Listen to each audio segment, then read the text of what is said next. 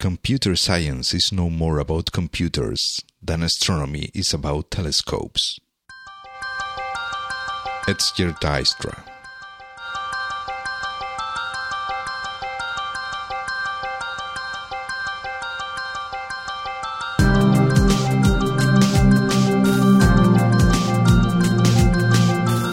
Estás escuchando We Developers, el programa hecho por desarrolladores para desarrolladores donde hablaremos de lenguajes, frameworks, herramientas, tecnología y todas las demás cosas que hacen tan apasionante el mundo del desarrollo de software. Mi nombre es José Antonio Blanco y hoy me acompaña Diego Freniche. Hola Diego, ¿qué tal? Hola, ¿qué tal? Eh, buenas noches. Mm, para nosotros es de noche, ¿no? Entonces, como siempre, tenemos esto de las noches y las tardes, ¿no? Y buenas lo que sean a los que a los sufridos, ¿no? Con más moral que el alcoyano que nos están escuchando. bueno, no creo que sean tan sufridos, porque seguro que hay mucha gente que, está altamente interesada en, eh, o, al menos eh, un sector de la audiencia que programe para o que esté interesada en programar para Mac y iOS y tal, porque hoy vamos a hablar de Core Data o Core Data. Bueno. Eh, eso, eso, eso es lo primero, ¿no? no, no, sé si decir Cordeito o Coredata, bueno, eh, me entendéis. Lo, lo diremos indistintamente, pero hay, hay, que saber que esto cuando se aproxime a ti un programador del extranjero y te habla de Core Data, lo que te está diciendo realmente es que está programando con Core Data. Es que eso es, importante porque después sales por ahí y te pegas media hora. Este tío, este tío conoce un framework que yo no. O sea, ¿en, qué programa esta criatura? Sí, además, además que son dos palabras que se prestan a decirlas en pronunciación española, ¿no? Que no, no es una palabra rara como puede ser otra en inglés, ¿no? Esto suena mucho a Core, lo que sea, ¿no? Y no, no es del corazón, es más de, es más de la cabeza, ¿no? El tema de Coredata. Pues si quieres hablamos primero de, dónde viene esto, ¿no? Vale, muy bien. Eh, bueno, a lo mejor deberíamos empezar diciendo que es, que es, que es Coredata. Ah, bueno, ¿qué es Coredata? ¿Qué es Coredata? Vamos, porque, bueno, Exactamente. dentro de la, del, del, universo Mac, iOS o de, los frameworks, mejor dicho, de tal, hay unos cuantos que empiezan por Core, pues... Eh, que sí, Core Audio, Core Image, Core Data, bueno, hay unos, unos cuantos, ¿no? Entonces, Core Data. Core, Location, ¿no? O sea, y ahora, de, hecho, si te das cuenta, Apple tiene como dos tendencias a la hora de nombrar, ¿no? O llama las cosas core lo que sea, ¿no? Core asterisco, ¿no? O las llama lo que sea kit, ¿no? Como AppKit, UIKit, MapKit, ¿no? Entonces tienen como dos, se ve que hay ahí dos campamentos, ¿no? Enfrentados y unos quieren llamar las cosas kit, ¿no? Y los otros los quieren llamar core, lo que sea. Hasta el, día, hasta el día que saque uno que se llama core kit y entonces el universo implosionará sobre sí mismo. sí, sí, porque si te das cuenta, ¿no? Tenemos los dos. Bueno, eh, Core Data básicamente mucha gente lo ve como un ORM, o sea, como un mapeador objeto relacional, y esto es un palabra muy raro que lo que quiere venir a decir es que eh, Core Data se encarga de coger los objetos que son el modelo de tu negocio. Si yo estoy haciendo, por ejemplo, una aplicación de calendario, pues serían las citas, ¿no? O si estoy haciendo una aplicación de tarea, pues serían las tareas que tengo que hacer, ¿no? O si es una aplicación de recetas, pues mis recetas, ¿no? Coge lo que serían esos objetos de modelo que están en la memoria y los lleva a un almacenamiento persistente, que usualmente ese almacenamiento persistente suele ser una base de datos, en el caso del iPhone, SQLite, en SQLite. En el caso de, del Mac, pues bueno, ya puede ser, también se suele usar mucho SQLite, ¿no? Para tener una base de datos en un, en un fichero. Se ve como un ORM, eh, como sería Hibernate en el mundo Java, ¿no? Sería quizás el ejemplo más cercano. Y quizás yo he visto los dos y quizás el que, entre comillas, más se le parece, porque la lógica de, o sea, los pasos que tienes que dar a la hora de definir las clases, de marcarlas de una determinada manera, para indicar que, quieres que se almacenen en el almacenamiento persistente y tal, ¿no?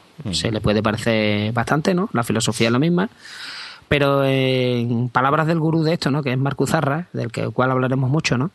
Eh, Core Data lo tienes que ver como el modelo de tu aplicación. O sea, realmente no es solamente el puentecito que me lleva los objetos desde la memoria hasta mi base de datos.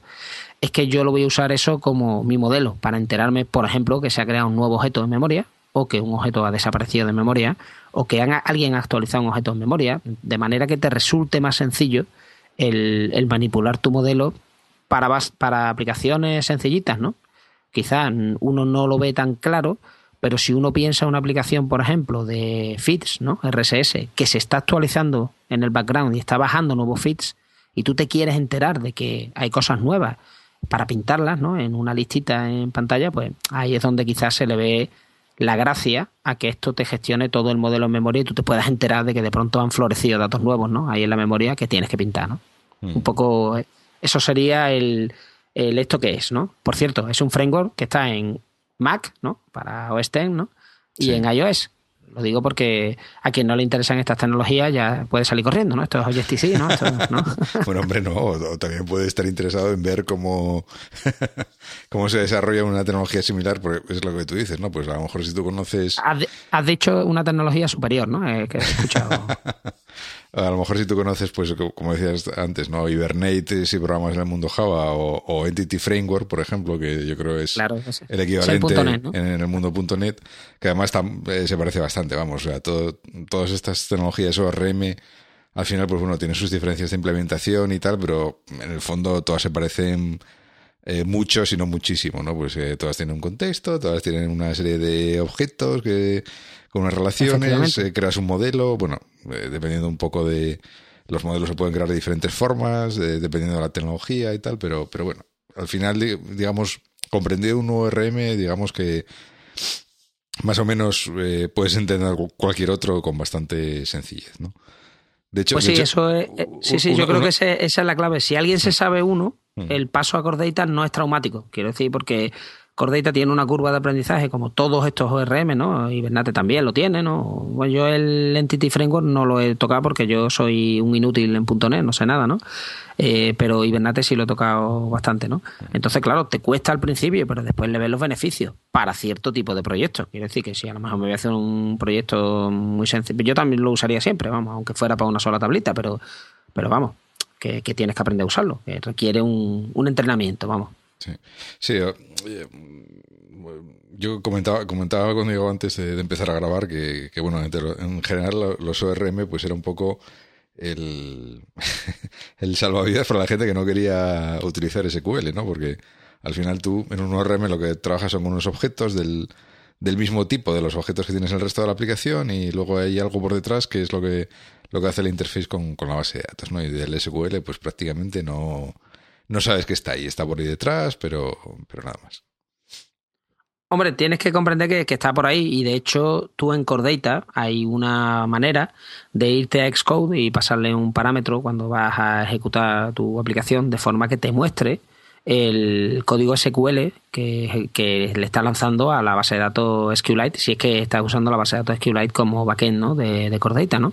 Entonces, siempre está bien cuando tienes una abstracción de cualquier tipo, en este caso la abstracción sería el ORM y la abstracción sería, usted cree dentro de un contexto, por ejemplo, tareas, que cuando usted le diga al contexto, grabe todo lo que está sucio aquí y entendiendo por sucio datos que han cambiado, ¿no? O sea, datos que han aparecido, cosas que me ha dicho que borre o, campos de esas tareas que yo he actualizado, ¿no?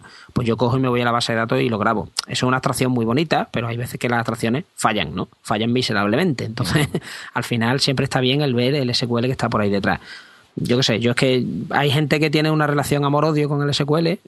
Yo, perdón, habitualmente tengo una relación solo odio con SQL. eh, a quien le gusta, ¿no? Pero yo, los lenguajes estos de cuarta generación me parecen muy bien para años 70, pero ya yo, yo espero que llegue el día, ¿no? En el que podamos tener un tera de RAM y yo tenga todos los objetos en memoria y no necesite una base de datos nunca más para nada y pues, yo qué sé, quiebre Oracle, en fin, toda esta gente con los de los antivirus. Yo quiero que esa gente desaparezcan. Pero vamos, sin acritud, eso sí, pero que vayan todos al paro. con, lo bonito que es escribir una sentencia SQL que finalmente funciona como tiene que funcionar y se ejecuta en 0,5 milisegundos.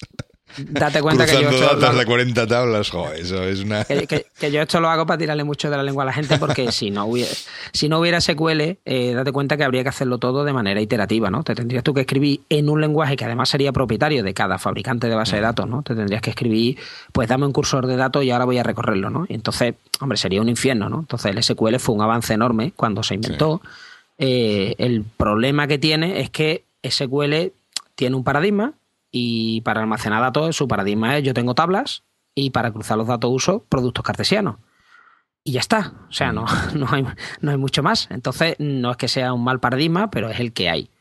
Y cuando uno se enfrenta, por ejemplo, a, bueno, me voy a hacer una base de datos, ¿no? Y voy a tener, por ejemplo, ¿no? La persona, ¿no? Que es una entidad genérica, ¿no?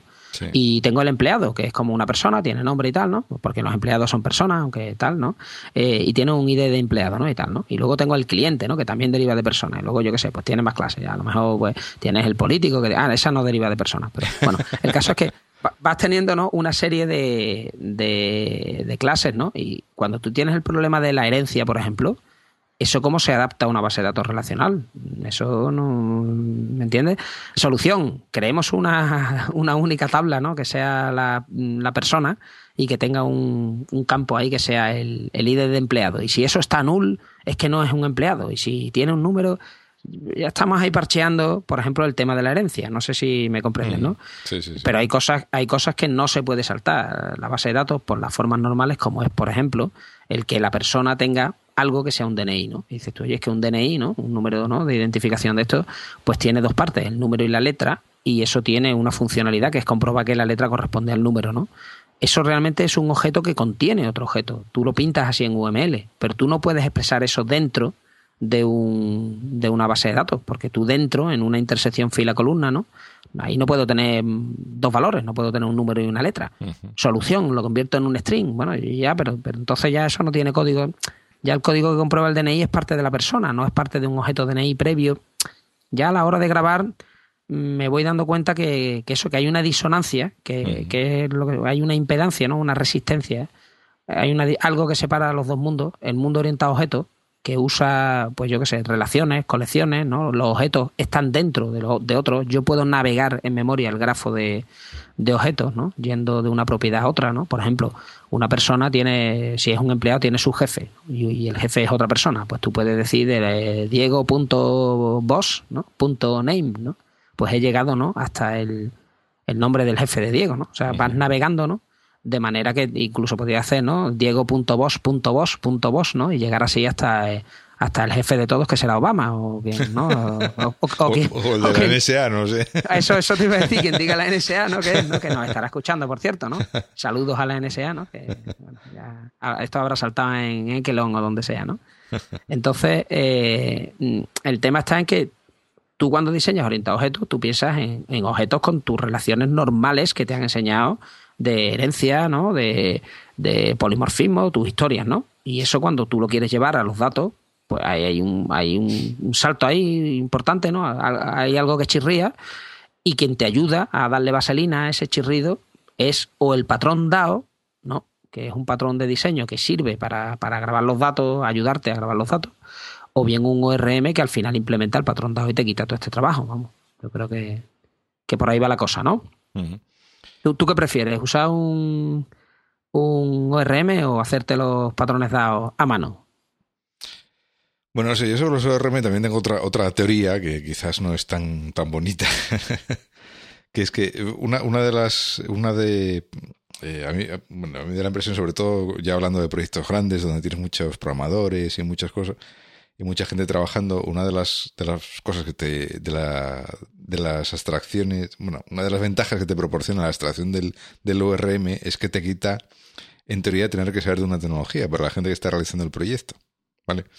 Entonces, si tú, por ejemplo, eh, que luego al final el fondo acaba siendo un error, pero bueno. Eh, si tú tienes un proyecto Java muy grande que utiliza Hibernate en medio y por detrás tiene una, una base de datos Oracle, y el arquitecto pues monta, eh, digamos, la estructura de Hibernate con el modelo, etcétera, etcétera, pues luego, luego los programadores probablemente no tengan que por qué saber nada de Oracle. Ni siquiera que está Oracle detrás. Ellos utilizan los objetos que proporciona Hibernate y trabajan con ellos. Y luego pues, ya se ocupará Hibernate de traducir esas creaciones, modificaciones de los objetos, el contexto, etcétera, pues de traducirlas a, a sentencias SQL y de PLSQL para Oracle, ¿no? Entonces, entonces eso te quita o te simplifica el tema de que los programadores del proyecto no tienen que ser tan eh, expertos en varias tecnologías, ¿no? Sino que, bueno, pues que aunque sean buenos en Java, en teoría, pues ya debería ser suficiente, ¿no? Lo que pasa es que yo sí creo que luego es, eh, eh, las abstracciones tienen ese riesgo de que luego a lo mejor cosas que, operaciones que a lo mejor aparentemente son inocentes, ¿no? Hmm. Luego cuando se traducen, el ORM las traduce a, a, la, digamos, a las instrucciones de destino, al SQL, pues eh, están muy, muy lejos de ser óptimas, ¿no? Y entonces ahí es cuando vienen problemas de rendimiento, etcétera, etcétera, ¿no? Pero bueno. Bueno, pues yo, yo, a ver, eh, Estoy de acuerdo contigo en una cosa, ¿no? Que decía yo el Spolsky hace mogollón de tiempo, y es que toda abstracción, ¿no? Al final, eh, abstractions leaks, ¿no? O sea, que es lo que decía el tío este, ¿no? Que al final las abstracciones pues tienen siempre un goteo, ¿no? Fallan, ¿no? de alguna manera, y tú tienes que entender bien lo que está detrás de la abstracción por si en algún momento efectivamente gotean, ¿no? O sea, tú, ¿no? tú tienes la abstracción de tu coche que se maneja con un volante y dos pedales, pero bueno, eso no es la realidad, eso lleva un motor y una serie de cosas. Entonces, el día que aquello gotea, pues yo lo que hago es que lo llevo al mecánico, ¿no? Pero en nuestro caso nosotros somos los mecánicos y tenemos que levantar el capo y entender. Entonces, yo eh, los ORM no los veo tanto como un entontecedor de programadores, ¿no? Eh, los veo más como un facilitador. O sea, yo entiendo cómo funciona el tema de SQL, pero no quiero proyecto tras proyecto volverme a mm. escribir ¿no? un DAO tras otro, mm, haciendo insert tras insert tras insert tras insert, ¿no? tras update tras delete tras historia, que además va a ser código muy similar de un proyecto a otro, pero va a tener ciertas peculiaridades que la peculiaridad es que voy a ser un programador petardero, ¿no? Y al final pues lo voy a hacer eso no reutilizable de un proyecto a otro, pero porque soy un programador eh, manifiestamente mejorable, ¿no? Entonces, mm, yo le veo una serie de valores a los ORM. El primero que le veo es que, bueno, pues ya la parte reutilizable del código se ha reutilizado, porque tú te pones a hacerte tu DAO, ¿no? Tu patrón DAO, eh, por ejemplo, en Cocoa, ¿no? Y al final dices tú, oye, pues yo me tengo que hacer un DAO, ¿no? Y que esto grabe de manera más o menos ágil, porque yo soy un crack escribiéndome el SQL y tal, y yo optimizo, eh, optimizo mejor que gente que está dedicada toda su vida solamente a escribir eh, acceso a base de datos. Bueno, eso me lo puedo creer yo, pero bueno, fin, yo, yo, no me, yo no me creería eso de mí mismo, pero me voy a dar el beneficio de la duda de que yo hago más óptimas las consultas que la gente de, de Cordeita o de Hibernate. Pero una vez que has hecho las consultas, eso solo es una parte, porque es que estos sistemas proveen sistemas de cacheado, ¿no? de objetos en memoria dentro del contexto. Mm, hacerte una caché de objetos en memoria no es una cosa sencilla y además hacerte un sistema que pueda trabajar con diferentes backends, o sea, que pueda trabajar con una base de datos, o con un fichero XML, o con un fichero binario, mm. o con un almacenamiento en memoria, eh, cuando tú te pones a ver los beneficios que te da, que está integrado con los controles de, de, de Coco Touch en este caso, o sea, que, juega muy bien con el UI Table View Controller, ¿no? O con, o con el resto de controles, que bueno, que, está preparado para funcionar con notificaciones dentro de lo que sería ¿no? la estructura de una aplicación iPhone. Pues tú te das cuenta que al final, bueno, yo me hago los dados y me escribo todo esto y al final me, he reescrito un mal Cordeita, ¿no? Entonces yo una cosa que he visto que te da cualquier ORM de esto, para empezar, es eh, porque se ataca mucho al tema de, es que el rendimiento, bueno, bueno, sin empujar, vamos a escribir todo con el Hibernate y después habrá zonas en las que puede ser que la parte crítica sea el rendimiento y la culpa sea del ORM, que eso habrá que investigarlo si la culpa es del ORM y si la culpa es del ORM se podrá optimizar esa parte, ¿no? Mm. Solamente, pero el curro que te ha quitado de antes eh, y además en cada proyecto, mm, no sé. Y además hay un tema de seguridad que se obvia muchas veces y es que la mayoría de la gente como monta las consultas todavía hoy día, ¿no? Eh, digo, en el mundo Java, ¿no? Es concatenando strings ahí fantásticas, ¿no? Y después y, después mandándoselas ahí, uy, ¿qué, qué me han escrito, no? Eh, la búsqueda. Eh, que el nombre del empleado es Pepito, pues yo hago un select asterisco from tabla empleado, ¿no? Huere nombre igual a Pepito, ¿no? El problema es que el que sea te escriba como nombre punto y coma, drop database punto y coma commit, punto y coma, ¿no? El problema es que eh, la mayoría, sobre todo cuando uno es un programador junior, ¿no? Tú no piensas que te van a hacer una inyección de código SQL, ¿no? O una inyección de código mm, de cross-site scripting, ¿no? O sea, que te van a inyectar dentro de la base de datos, por ejemplo, JavaScript, ¿no? Que se va a quedar ahí durmiente hasta que de eso después se muestre. Y ahí palma la gente de manera espectacular. O sea que yo no me. Yo me fío más de gente que tiene mucha experiencia en hacer acceso a base de datos, ¿no? Y que te hace un ORM que mm, eh, su vida es optimizar eso, o sea, hace que eso cada vez funcione mejor. Que puede haber casos puntuales en los que el ORM mm, no nos valga porque es una solución genérica, pero yo creo que son más leyenda urbana que realidad, ¿eh? O sea, yo creo que, a ver, mm, yo, por favor, que tenga un caso de, ¿no? Un proyecto, pero con datos, no creíamos, opinábamos que al final esto iba lento por el ORM, no, creíamos y, opinábamos no. con el JConsole y mediciones, ¿no? En el caso de Java, o con el Instruments. O sea, teníamos aquí esta aplicación y quitamos la línea del ORM y resulta que va un 20% más rápido. O sea, con mediciones objetivas y un proyecto que se pueda replicar eso. Pues entonces, oye, pues mira, en esta situación el ORM resulta que ralentiza las cosas. Yo no creo tal cosa, ¿eh? Vamos, yo... No, yo estoy de acuerdo que, para el, eh, digamos, la operativa normal que haces con objetos o con entidades o con registros, no sé, como quieras describirlos, ¿no? De, una base de datos, el ORM te, te, facilita, te facilita y te soluciona muchas de las cosas, ¿no? Y luego también es verdad, eh, luego también es verdad que normalmente los ORM también tienen, no voy a llamarlo una puerta de atrás, pero sí mecanismos alternativos. Bueno, yo no se puedo hablar Sí, para lanzar cosas en crudo. Sí, Identity Framework es el que conozco más, que, bueno, pues puedes definir tipos complejos que van contra procedimientos almacenados o cosas así. Y entonces ahí sí te puedes meter a bloque a escribir super consultas mega complejas en SQL que te, luego te devuelvan datos y que luego eh, Entity Framework los acepta felizmente como si, fuera, como si vinieran de una tabla, ¿no? Y ya está. Claro, sí, sí, hombre, es que eso, a ver, no es que sea básico, quiero decir que, insisto, el ORM no es un mecanismo de entontecimiento de programadores, ¿no? Yo lo veo un poco como, oye, yo tengo, que abrir aquí la mina no estoy diciendo que, yo uso una excavadora, no, sí, sí. no, estoy diciendo que lo sea, estoy diciendo que se usa como tal. Hombre, quizás también depende del nivel de, yo qué sé, de los años de experiencia de la persona, del cariño que le tenga a esto, ¿no? digo, a la, a la profesión, ¿no? Y, que digas tú, oye, pues yo aprendo esto ya y es que hay gente que todavía sigue buscando el tema de la Silver Bullet, ¿no? Yo quiero aprender un único lenguaje de programación, ¿no? Y ninguno más. Yo ya eh, pasé por esa etapa a los 30 años y me di cuenta que si quería seguir en esto, pues tenía que saber siempre, en cada etapa, pues tienes que saber 3, 4 lenguajes, al menos, si no sabes 5 o 6, y ya está. es muy triste, ¿no? Cruzados entre sí. Sí, sí, porque tú cualquier proyecto que tú empieces así en plan tontorrón, tú sabes el lenguaje del servidor que estés usando, si es Ruby, si es Java, si es, ¿no? si es mm, .NET, el que sea, ¿no? Pero es que luego tienes que saber el lenguaje de marca HTML, tienes que entender un poquito de CSS, JavaScript, por supuesto, el SQL que estás usando. quiero decirte, en una página web tienes que conocer tres lenguajes que no, aparentemente no tienen absolutamente ninguna relación entre sí. Sí, sí, eso, eso de saque, o sea, eso para, Eso ya para empezar, o sea, para poder hacer cualquier vamos página boca medianamente decente, vamos, o aquí. Y luego si ya metemos, si metes ya cosas, cosas como jQuery, por ejemplo, pues ya es, es ya casi que un cuarto lenguaje, vamos, porque... Sí, claro, claro. Sí, sí. Si te pones ahí en plan, ¿no? A, explotar el lado funcional de, de JavaScript, pues claro. El problema es que rechina mucho en los cocos y eso de, del prototype por ahí rodando, ¿no? Y eso de que alguien está añadiéndole cosas a, ¿no? a una función ahí a lo vivo, pues es complicado, ¿no? Pero yo qué sé, eso ya... Eh, pero eh, hoy no estamos hablando de eso. Hoy, hoy de lo que estamos hablando. Bueno, después de este debate inicial sobre ORM sí ORM no. Sí, O sea, yo creo que lo, lo, ideal del ORM es, desde mi punto de vista, no sé si, a ver, igual yo creo que llegamos a un punto de encuentro, es SQL tienes que saber al final, mm, y sobre todo si estás, si estás trabajando con un ORM en el backend, ¿no? Estilo Hibernate, ¿no?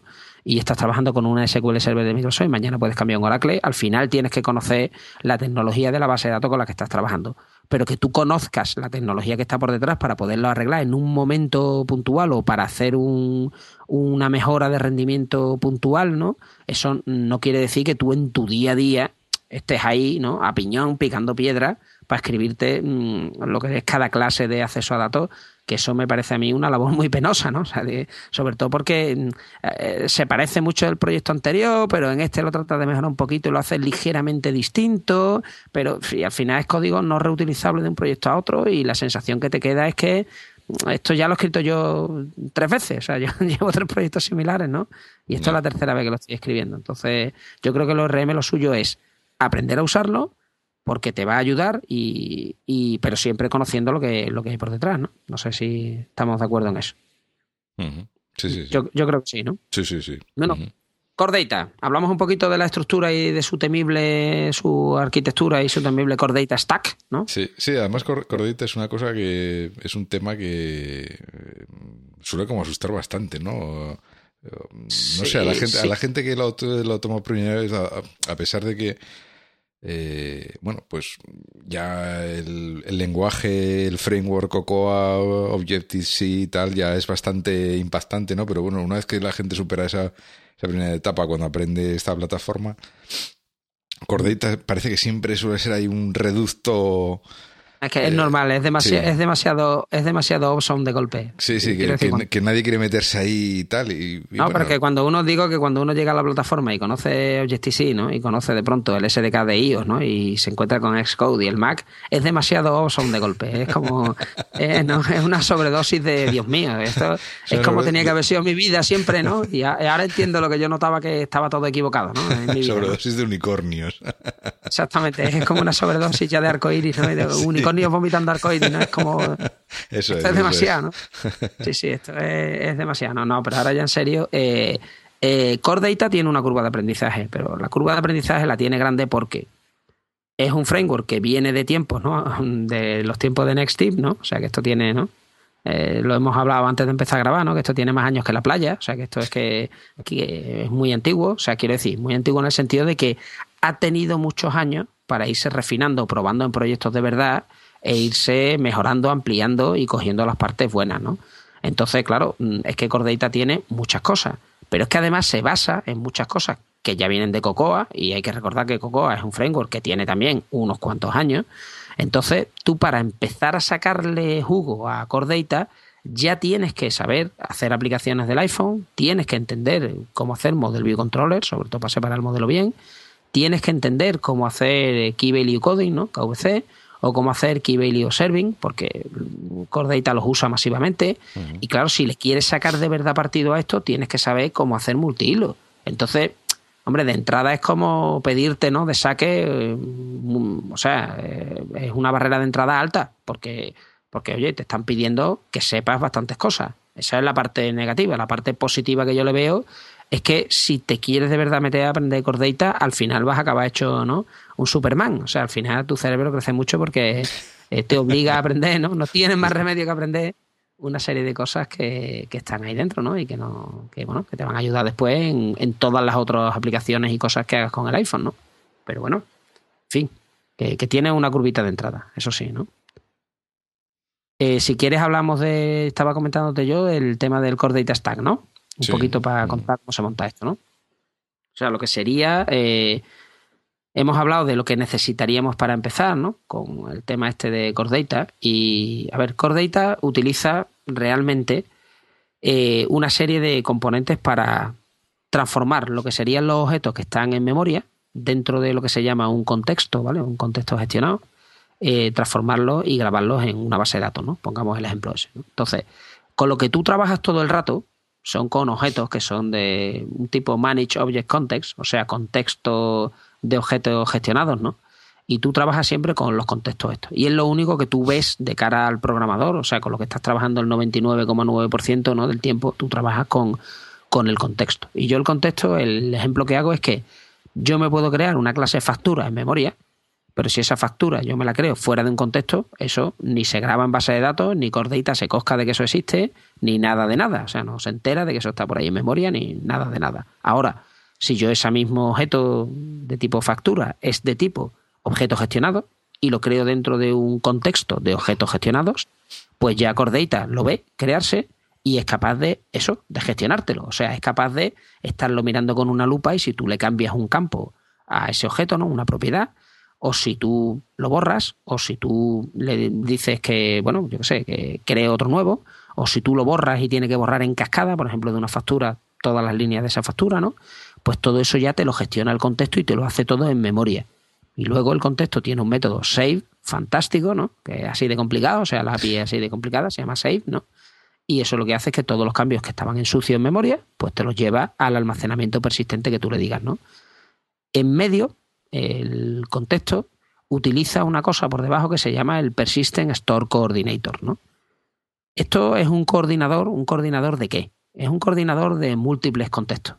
Porque yo puedo tener varios contextos. Por ejemplo, uno que se está bajando los feeds de Internet, ¿no? Utilizando, pues eso, un, hilo, ¿no? En segundo plano. Y se está bajando noticias de Internet, ¿no? Y me los está creando mm, como objetos gestionados dentro de un contexto. Y yo puedo tener otro contexto en primer plano, que es el que me está pintando todos estos eh, feeds en, un, en una UI, ¿no? Table View Controller, ¿no? pues me lo está pintando, por ejemplo, en una listita en pantalla, ¿no? Eh, estos dos contextos puede ser que quieran grabar a la vez en la base de datos. Entonces, para evitar corrupción en la base de datos, el Persistent Store Coordinator hace ahí de un, cuello de botella, ¿no? De manera que si se intentan hacer accesos concurrentes desde varios contextos a la base de datos, ¿no? El coordinator, coordinator, quiero decir que para uno, ¿no? Y lo que hace es que encola las cosas para que el acceso a la base de datos vaya uno detrás de otro. Eh, esto se hace así porque MySQL, o sea, eh, MySQL no, perdón, SQLite, ¿no? Que es la base de datos que se usa aquí, ¿no? SQLite, aunque es una base de datos en un fichero, no es un juguete. O sea, que es una base de datos en un fichero, pero es transaccional. O sea que, entonces, para que los anidamientos de transacciones funcionen bien, para que los datos no se corrompan, el coordinator lo que hace es que coordina los accesos de diferentes contextos, con lo cual montarte solo eso ya, tú a mano, ya no, ya a mí ya me empiezan a temblar las piernas. Quiero decir que si yo tengo varios contextos y tal, y hombre, me puedo crear por ahí algo que sea un contexto que tenga un array en el cual me quede, ¿no? Con punteros a los objetos que estoy gestionando y observarlos yo a mano porque, porque yo programo en modo hombre, ¿no? De pelo en pecho y tal, ¿no? Pero, pero bueno, ya cuando llegamos a la parte del coordinator, pues ya hay que hablar de semáforos, regiones críticas y ya a mí me empieza a entrar la risa, ¿no? Un poco porque, bueno, eso que venga, ¿no? Otro y lo haga, ¿no?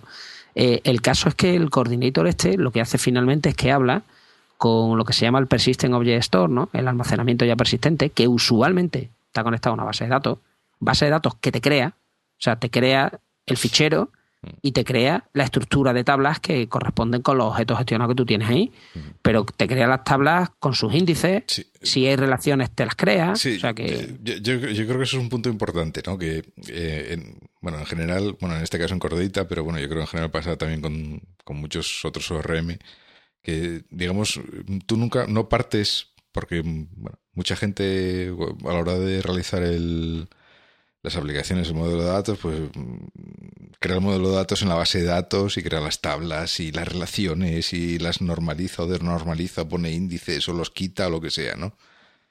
Y aquí yo creo que partes de una, de, una cosa un poco más abstracta, que es el, las entidades y las relaciones entre entidades, ¿no? que además eh, si mal no recuerdo, en, en, en, Xcode, en Xcode también tienes un, un diseñador visual, ¿no? Para, para, para, para, hacer esta, esta, dibujar estas entidades y relacionarlas entre sí y especificar incluso la aridad entre las relaciones y, ese tipo de cosas.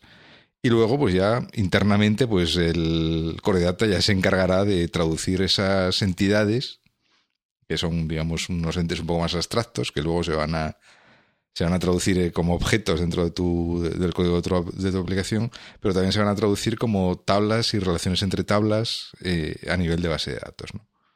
Claro, es que eso, mm, date cuenta, el Persistent Object Store se va a encargar de grabar en la base de datos si tú le has dicho que el backend que use base de datos o te va a grabar todo lo que esté en el contexto en un fichero binario, ¿no? Eh, serializando, entre comillas, en el mundo Cocoa a serializar un objeto, o sea, a coger un objeto ¿no? que está cuadrado en memoria y convertirlo en un chorizo de bytes, ¿no? con una cabecera que indique esto es de la clase fulana, ¿no? Eso sería serializar en Java, aquí se le llama hacer un archiving, ¿no? O sea, archivar lo que es el, el, el, objeto, ¿no? Entonces, el Persistent Object Store puede ser pues, un archivo binario, puede ser un archivo con formato XML o puede ser un, un almacenamiento en memoria, ¿no? Lo cual es fantástico para hacer, por ejemplo, test de unidad en el que yo me creo un, ¿no? una pila core data, un contexto que está conectado a un coordinator y que está conectado a un object store, ¿no? Y ese object store está en memoria y yo hago todos mis tests contra una base de datos, entre comillas, que está en memoria. O sea, yo creo, creo los objetos en memoria y cuando le doy a save, yo me creo que eso está grabando en una base de datos, está grabando realmente en memoria, porque yo se lo he dicho, pero entonces los tests se ejecutan, no dejan basurilla por detrás, ¿no? No dejan una base de datos de Los tests no tienen persistencia real. Claro, entonces, y van, van muy rápidos, ¿no? Yo, eh, esto es una ventaja gorda y que si yo me lo tuviera que hacer, pues ya tiene su gracia. Pero es que el diseñador este, date cuenta que al final, cuando uno diseña bases de datos, ¿no? de lo que estamos hablando de un modelo entidad-relación.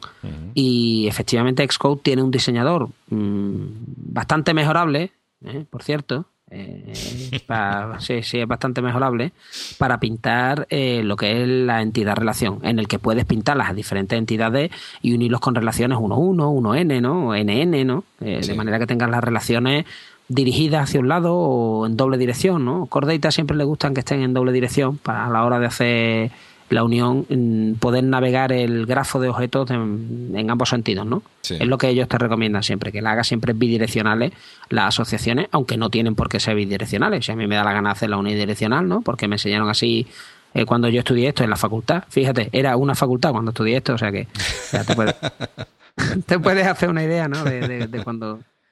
Entonces, eh, pues también lo puede hacer unidireccional, ¿no? El diseñador este gráfico está muy chulo porque pues yo, por ejemplo, en Hibernate, mm, a ver, yo siempre lo he hecho a mano, ¿no? Inicialmente cuando Hibernate se configuraba con ficheros XML, ¿no? Ahora se, se puede seguir haciendo eso, pero ahora ya lo que se hace es que se anotan las clases en Java, ¿no? Usando anotaciones, ¿no? Eh, eh, yo no he visto diseñadores, los tiene que haber, ¿no? Pero yo no he visto, igual los hay comerciales, diseñadores para Hibernate mm, que tú pintes, ¿no? Y te saque el código supongo que el Argo UML o alguno de estos te generarán el código ya hoy día con anotaciones JPA y tal. La verdad es que yo ya me fui del mundo del backend de Java, ¿no? Y soy feliz, ¿no? Entonces ya... Quiero decir que nada más que hace, Seguro que hay alguna herramienta de IBM de estas que cuestan un pastón que te lo hace, sí. Seguro que el Rational o alguno de estos lo hace, ¿no? Sí, sí. sí, o el Enterprise Architect, ¿no? Que eso es bastante bueno para hacer UML, pues seguramente generen estas cosas eh, tal. Pero es que Xcode mm, es de gratis, ¿no? Bueno, es de gratis. Lo pagamos todos los desarrolladores, ¿no? Con, con los 100 dólares esos anuales, ¿no? Eh, pero bueno, por lo menos tenemos una herramienta en condiciones, ¿no? Eh, y, tiene un diseñador que te permite eso, el, ir pintando, ¿no? Es mejorable porque, por ejemplo, el diseñador este tiene algunas tonterías importantes, como por ejemplo que a medida que tú vas añadiendo atributos a una entidad, ¿no? Lo que serán al final los campos, ¿no? Dentro de la base de datos, ¿no? Dentro de, la, de cada tabla, ¿no? Lo que serán los atributos después, ¿no? Eh, pues te los ordena por orden alfabético. Entonces, a ustedes que yo quiero crear ¿no? mi, objeto persona, yo quiero que vaya nombre, apellido, no sé, no quiero que vaya apellido, nombre. Un orden lógico, sí, no. O sea, yo quiero el orden, o sea, efectivamente, o sea, para mí es más importante, ¿no? Eh, que vaya en el orden en el que yo estoy definiendo mi objeto porque tiene más sentido. Lo, pero bueno, eso, por ejemplo, pues es un detallito tontorrón que tiene. Antes se podían bloquear estos diseños de manera que no se pudieran cambiar había un candadito ahí que te impedía el hacer el cambio. Eso ahora con Xcode 5 pues no hay candadito, con lo cual te puedes equivocar y tocar ¿no? el modelo y tal. En fin, cuando genera el código que se genera, por ejemplo, eh, porque el modelo este que tú pintas ¿no? con el diseñador gráfico tiene eh, un asistente ¿no? en el menú de edición que te permite generar lo que serían ya clases Objective-C escritas ¿no? que responden a, a lo que es el modelo. ¿no? Bueno, pues el código que se genera desde las clases todavía sigue poniendo fantásticos retains dentro de las properties, ¿no? y además una cosa que me molesta enormemente, ya quizás yo ya soy demasiado pijo, pero vamos, yo le he puesto un bug a Apple con esto. Y es que me molesta que cuando tú creas un outlet, ¿no? Te lo cree como eh, non-atomic week y cuando genera core data te cree las cosas como retain non-atomic.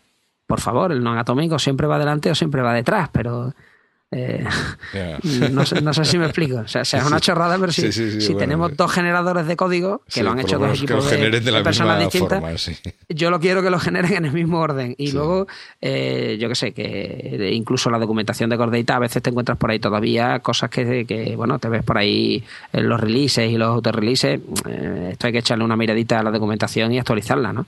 Porque ARC ya lleva una temporada con nosotros, ¿no?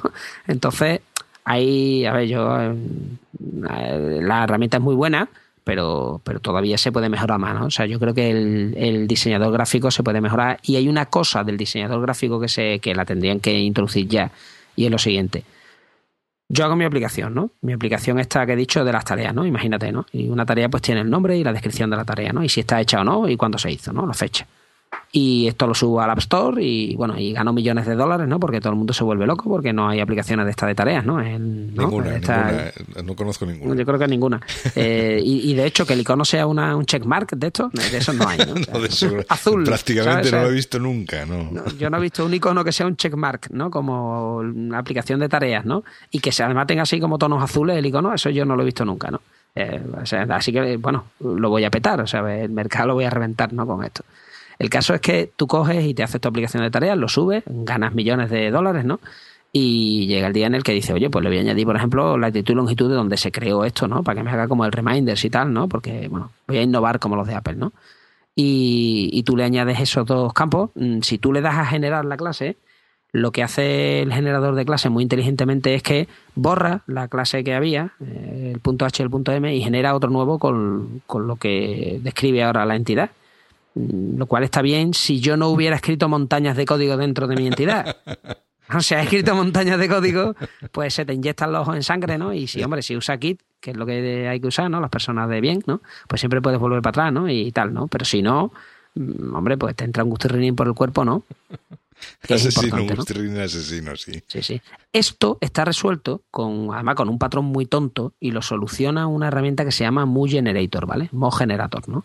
Entonces, Mu Generator, por ejemplo, lo que hace es que mejora este generador muchísimo, eh, separando lo que es el, él se lee el fichero que tú pintas ¿no? dentro de tu proyecto Xcode y te genera una pareja de clases, ¿no? Una clase que está generada por la máquina, que esa cada vez que tú cambies cosas se vuelve a regenerar y se borra, y luego una zona que es eh, Human Generated, ¿no? Donde tú metes el código que tú le vas a añadir a tu clase, ¿no? Eh, para ampliarle sus funcionalidades, porque por ejemplo, pues yo qué sé, yo la tarea quiero que se, pues, quiero que tenga un método de descripción que imprima por la consola no sé qué historia, ¿no? O le quiero añadir una categoría que haga no sé cuántos, o quiero, ¿no? Lo que, lo que yo quiera, ¿no? El caso es que todo ese código que yo le añado, que lo escribo yo, lo escribe un humano, no quiero que la máquina me lo machaque. Entonces, Muy Generator, por ejemplo, lo hace de una manera muy inteligente. Es un producto software libre muy pequeñito, y estas son las cosas que uno dice, mm, come on, Apple, o sea, tríncate ese código y mételo dentro de Xcode, pero a la voz de AR, o sea, porque es que te cuesta nada, o sea, si es que ya está hecho ya. Y de paso contrata al tío este, o sea, quiero decir que es que hay cosas que, que, bueno, el generador podría ser mejor, ¿no? Podría ser bastante mejor, pero bueno, dentro de lo que, de lo que cabe, con el diseñador este, ¿no? De objetos. Y luego nuestro Core Data Stack, ¿no? El contexto del coordinador para gestionar varios contextos, ¿no? Y el Persistent Object Store, que lo que hace es que graba en la base de datos y lleva todo el flujo de, cursores, ¿no? Y este tipo de cosas, ¿no? Vacía eh, buffers y, todas estas historias tristes, ¿no? Eh, con todo eso, pues ya podemos empezar a crear nuestros objetos, ¿no? Que son, son la parte importante del show, que son mm. objetos gestionados, ¿no? Se llaman en Manage Object, ¿no? Es la clase que se usa y nuestro, si yo tengo, yo sé, tarea, ¿no? O, factura o lo que yo tenga dentro de mi modelo, pues lo que tendré serán en Manage Object, ¿no? Mm. Es, curioso esto que comentas de, de los dos ficheros, eh, uno el que genera la máquina y otro el que luego tiene que retocar el programador, porque, porque es un problema que yo he visto en muchas otras plataformas, ¿no? Es un problema recurrente de cualquier generador de código que, que efectivamente tienes una parte que te genera la máquina o que te genera el generador y que es susceptible de ser mm, sobrescrita en cualquier momento porque haces un cambio, pues en este caso sería en el modelo de, entidades o en el modelo de datos y tienes que reescribirlo para que esa clase autogenerada pues refleje las nuevas relaciones o los nuevos atributos o lo que sea. Pero luego, como, como bien dices, luego normalmente sobre eso eh, quieres añadir más cosas, ¿no? Claro. El caso es que, claro, en otros lenguajes lo que se suele hacer es que se pone un comentario para marcar secciones donde tú tienes que meter tu código, ¿no? Un poco como sitios, aquí mete cosas, ¿no? que esto, no, me lo yo, yo, he visto soluciones de, todo tipo, vamos, yo no, recuerdo qué framework era, pero era algo de Java y utilizaba SpecJ, por ejemplo, para crear dos ficheros diferentes y luego los mm, poscompilaba con SpecJ para unirlos en la misma clase, una cosa. Claro. O una cosa así. Aquí, aquí date cuenta que como tenemos el privilegio de contar con las categorías, mm pues realmente lo, que, lo que hace muy Generator es que crea una clase y una categoría es que, es, raro, es raro que, porque por ejemplo, eh, vuelvo a poner como ejemplo .NET. en .NET es muy sencillo, ¿no? Porque eh, precisamente .NET tiene una cosa muy similar a esto de las categorías que son las clases parciales, ¿no? Que simplemente que, que tú escribes una clase en dos ficheros diferentes y luego el compilador las une en un solo en una sola clase, ¿no? Es que es que C Sharp, si te das cuenta, eh, C Sharp es un poco, eh, porque yo, es un lenguaje que no conozco, ¿no? Y que este año 2014 me gustaría aprender, ¿no?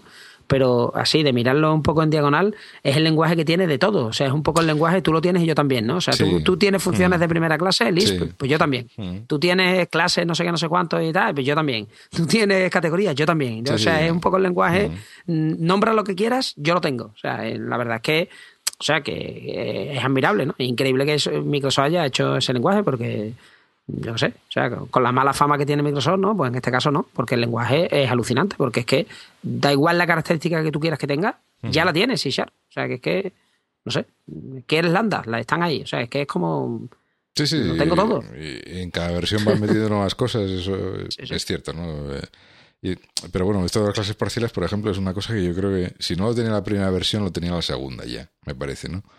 Y es una cosa que, que dices tú, bueno, ¿para qué sirve esto? ¿no? Pues, pues para este tipo de cosas, precisamente, ¿no? El, el poder generar un, autogenerar una parte y el tener otra parte customizada y que luego el, el compilador las una en tiempo de compilación y, y las trate como si fuera una sola clase, ¿no? Y en este caso, pues Apple, lo que tú dices con las categorías es que es prácticamente clavado, es lo mismo. O sea, es, poder ¿eh? extender, extender, una clase en, varios ficheros, en n ficheros, utilizando n categorías y ya está. Entonces es raro que no, haya, que no haya utilizado este mecanismo ya de mano para, para, para evitarse estos problemas ¿no? y no tener que recurrir a una a, herramientas de terceros, ¿no? Cuando el, el, lenguaje en sí ya viene con esa característica.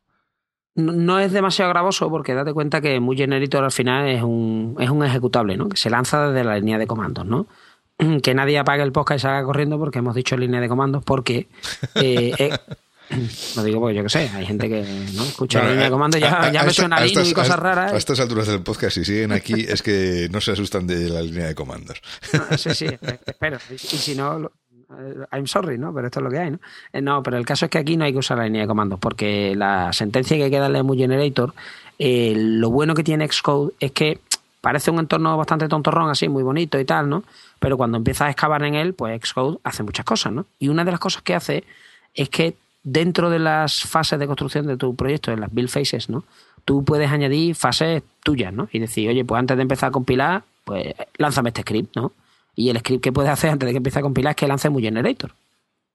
De manera que cada vez que tú vas a compilar, por ejemplo, pues se genere la clase esta, ¿no? La automática y la, tuya no la toque, ¿no? Que lo ves excesivo porque dices, bueno, tampoco no estoy cambiando esto tantas veces, ¿no? Bueno, pues no pasa nada. Te puedes crear un target, que es lo que hago yo, que se llama Muy Generator y ese target lo único que hace es eh, que cuando le doy a Command B lanza el script este ¿no? y me genera lo que son las clases, con lo cual yo, por ejemplo, para usar Muy Generator yo no me salgo de Xcode, ¿no? Command B y punto pelota, ¿no? Con lo cual te genera la última versión, ¿no? Con los cambios que has hecho. Hombre, lo que pasa es que lo ideal sería que esto ya lo hiciera el propio Xcode, ¿no? Que es que ya te digo, que no hay excusa. O sea, no hay excusa estando ahí el, el código y siendo libre y, viendo que esto funciona, ¿no? Y que lo usa mucho la comunidad, pues no sé. Pero bueno, el caso es que yo creo que casi todo el mundo usa muy generito porque esto es una de las primeras cosas con las que te chocas, ¿no? Y, te molesta. Pero, dicho lo cual, esto nos quita un marrón enorme y, titánico y es que cuando ya has pasado de la versión 1.0 a la 1.1, ¿no? Y le has añadido tu latitud y longitud y después pasas a la 1.2 y le añades a las tareas no sé qué historia, ¿no? Y a la 1.3 y le sigues añadiendo cosas, eh, la estructura de la base de datos va cambiando, evoluciona, añades tablas, quitas campos, le cambias nombres, cambias, ¿no? Y mm. bueno, la gente ya tiene instalada la aplicación, por ejemplo, la versión 1.1 y tú sacas la 1.2 y, y tiene una estructura diferente y ahora hay que actualizar los datos que tiene la persona. Porque claro, si tú a una persona le actualizas la aplicación y tenía 100 tareas y se las borras, ese cliente no va a ser feliz. Eso es ¿no? una estrella, ¿no? Se, cargó mis 100 tareas. o no. Normalmente la gente no quiere perder datos, ¿no? Entonces, todo lo que son estas migraciones, Cordata, por ejemplo, activando un flag, o sea, pasándolo un diccionario, eh, le dices que te haga una migración ligera y todo este tipo de cambios que son añadir tablas, borrar tablas, cambiar campos, eh, cambiarle incluso tipos a campos, ¿no? Si son compatibles. Todo eso se lo come él solito. Entonces, yo ya solamente por eso, solo por eso, yo ya aprendería Cordata. Porque, a ver, el caso más claro que tengo yo más cercano en el, ¿no? Eh, yo también hago desarrollos Android, ¿no? Entonces tú en el mundo Android, no sé por qué, no hay un ORM establecido ni por Google ni, ni seguido por la comunidad masivamente. Hay por ahí algún intento, pero no hay un Hibernate Elite, ¿no? No sé, no sé cómo decirlo. O sea, no hay un Hibernate for Android que esté y que venga un poco con el SDK y que no, aquí se usa SQLite ¿no? directamente, ¿no? O sea, la base de datos a pelo, ¿no? Eh, utilizando una serie de métodos del SQLite Helper, ¿no? Que es una clase que te da el Open Helper, que, te da eh, Google y tal, ¿no? El caso es que aquí lo que son estas migraciones te las tienes que currar tú. Y claro, pues tú tienes que estar atento de que una persona, por ejemplo, se ha podido instalar tu versión, o sea, la aplicación versión 1.0, no actualizar en un tiempo porque no le da la gana, y después actualizarse y pasar de la 1.0 a la 1.4, con lo cual tienes que hacer todos los cambios pertinentes que hubo en la 1.1, que hubo en la 1.2, en la 1.3 y en la 1.4. O sea que, quiero decir, no pasa nada. Que, además pueden ser cambios eh, complejos, o sea que no, no solamente a, lo mejor has cambiado la estructura, el esquema de la base de datos en cada, en cada versión porque has añadido campos, quitado campos, añadido unas tablas o lo que sea, sino que además lo que tú dices, ¿no? Los datos que ya existían hay que irlos migrando de versión en versión y a lo mejor en algún caso pues hay que hacer alguna conversión. Bueno. Claro, es que esas cosas te las hace automáticamente Cordata en casi el 80 o 90% de los casos, ¿no? Entonces, oye, mira, pues, eh, es que está muy bien, porque es que te quita un montón de trabajo. O sea, te quita ese, ese trabajo, por ejemplo, de la actualización, que no es despreciable. Si a mí me lo quita eso ya Cordata, a mí me hace un favor enorme. O sea, yo creo que mm, para lo que pago, que es simplemente tiempo para aprender a usarlo, yo creo que merece la pena. Y luego, eh, el problema también es que el código que da Apple mm, de la demo que te da, o sea, porque tú puedes irte a Xcode, ¿no? Y decirle, oye, créame una aplicación, ¿no? Lo digo por si alguien quiere ver Cordata sin escribirlo, ¿no? Simplemente tú abres Xcode y dices, oye, una aplicación de esta maestro detalle, ¿no? De ejemplo, ¿no? Y, y eso le marcas que use Cordata y eso ya te crea una aplicación que crea un objeto que se llama evento, ¿no? Event, y esa entidad event, pues lo único que tiene es un timestamp, o sea, cuándo se creó el evento, ¿no? Pero tú ya ahí ves cómo eso crea, borra, mm, edita, bueno, edita no, pero crear y borrar y tal, ¿no? Eso y mostrarlo, pues sí lo puedes ver, ¿no? Cómo crea el Core Data Stack. Lo que pasa es que lo hacen con un código mm, bastante repugnante, en el que, por ejemplo, te meten la creación del Core Data Stack dentro, es, bueno, esto es algo impropio de Apple, ¿no? Pero te lo meten dentro del App Delegate. Cuando es algo que, ¿por qué está el código de creación del Core Data Stack dentro del App Delegate. Si esto es una clase cuya mm, responsabilidad es recibir mm, eventos, ¿no? Callbacks del sistema operativo, ¿no? De, iOS para informarme a mí de que llega una notificación o que me mandan a segundo plano, ¿no? O que mi aplicación ya está lista, ¿no? El Core Data Stack debería ser una clase aparte y que se cree como una, ¿no? Porque tiene su propia entidad. O sea, quiero decir que esto es la base en la que tú te vas a apoyar para crear tu modelo, ¿no? Pues meten ahí los métodos de una manera un tanto asquerosa dentro del App Delegate, ¿no? Entonces, y luego el, código en general, mm, hombre, mm, lo puedes ir leyendo sin problema, pero que el, ejemplo se puede seguir, no, no, tampoco es una, o sea, no es rocket science, pero, pero que es un poco, bueno, yo lo que hago siempre con ese ejemplo es que lo despiezo y lo convierto un poco para que se entienda mejor, pero que una vez que tenemos creado el, lo que es la, el Core Data Stack, que pondremos un enlace, ¿no? Por ahí, porque eso se puede crear el core data stack entero en cinco líneas de código, o sea que no hace falta, son cinco líneas de código, ¿eh? Una, dos, tres, cuatro y cinco. Lo digo porque uno ve lo de Apple y claro, usa ahí tres lazy getters y, monta el número de la cabra, ¿no? Sí, sí. y además lo hace todo. Se asusta un poco, sí, según lo ve, sí. Lo hace todo dentro del App Delegate, ¿no? Y es un poco como, Dios mío, ¿no? Tal, ¿no? Bueno, el caso es que yo creo que una vez que tengamos creado nuestro Core Data Stack, eh, yo hay una cosa que sí me gustaría comentar y es singletons sí o singletons no. Eh, ¿Vale? Porque esto, el Core Data Stack, ¿no? Al final tú te creas un contexto, ¿no? Y ese contexto tú quieres acceder a él, ¿no? Entonces esto hay dos maneras de hacerlo, ¿no? O voy inyectando la dependencia, que sería el contexto, a cada view controller, o sea, cada view controller va recibiendo el contexto, se crea en el app delegate y yo se lo paso al primer view controller y ese se lo pasa a quien le haga falta, ¿no? O uso un singleton por ahí, ¿no? Una clase singleton que la tenga por ahí y que esa es la que crea el contexto y de ahí lo trinco. Tú sabes que los singleton tienen mala fama, ¿no? Sí, sí bueno, a ver, eh, la descripción singleton sí, singleton no es ya genérica, ¿no? A, digamos, a la arquitectura de software, ya no es solamente aplicable aquí a, a sino en general, vamos. Eh, yo, yo te digo en general, ¿no? Que tiene mala fama y ahora se, Tú sabes que hubo la época, ¿no? Que sacaron el Go to Consider Handful, ¿no? Y luego sacaron el Go to Consider Handful, ¿no? Consider Handful, ¿no? Y ahora pues hay un poco, ¿no? Como el Singleton Consider Handful, ¿no? ahora en Objective-C, por ejemplo, está la moda del Blocks Consider Handful, ¿no? Porque pueden hacer retain cycle, ¿no? Y, y te pueden hacer que, o sea, son más propensos a que a que el bloque tú tengas un puntero al bloque y dentro y le pase algo dentro del bloque y entonces tengas ahí un retain cycle, ¿no? Y no puedas liberar esa zona de memoria. Pero claro, eso también, yo qué sé, si eres un patán, ¿no? sí, bueno, como, con todo, hay que saber lo que se te trae entre uno o entre manos, claro. Ah, es que la gente también, hay mucha gente que ha visto los bloques y sin acabar de entenderlo muy bien ha dicho mm, bloques for the win, ¿no? y aquí y aquí y lo embloco todo, ¿no? Y esto es Minecraft, ¿no? Esto es programación Minecraft, ¿no? Aquí ya todo con bloques, ¿no? Entonces se ha metido en la programación Minecraft y claro, es que después me crea Retain Cycle, ¿no? Es que eres un tarugo, tío. Es que, claro, es que un poco, o sea, relax que no, podemos seguir usando a lo mejor alguna vez, alguna vez un delegado que tampoco pasa nada, ¿no? Sí, sí, no, eso va. o sea, exactamente, no, no, no, nos van a señalar por la calle. Ni, pues entonces la gente coge una moda de esta y la moda ahora es vamos a pegarle a Singleton, ¿no? El pobre, ¿no?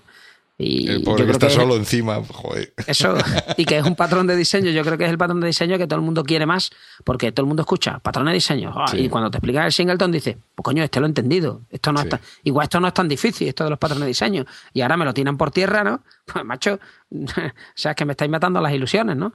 Eh, el tema del singleton, digo, por si hay alguien que, el tema del singleton. sí, espera, lo de los patrones de diseño es muy simpático porque tú preguntas a alguien, ¿cuántos eh, conoces patrones de diseño? Sí, el 100% de la gente, te, el primer patrón que te dice es el singleton. El 90% no sabe decirte ninguno más.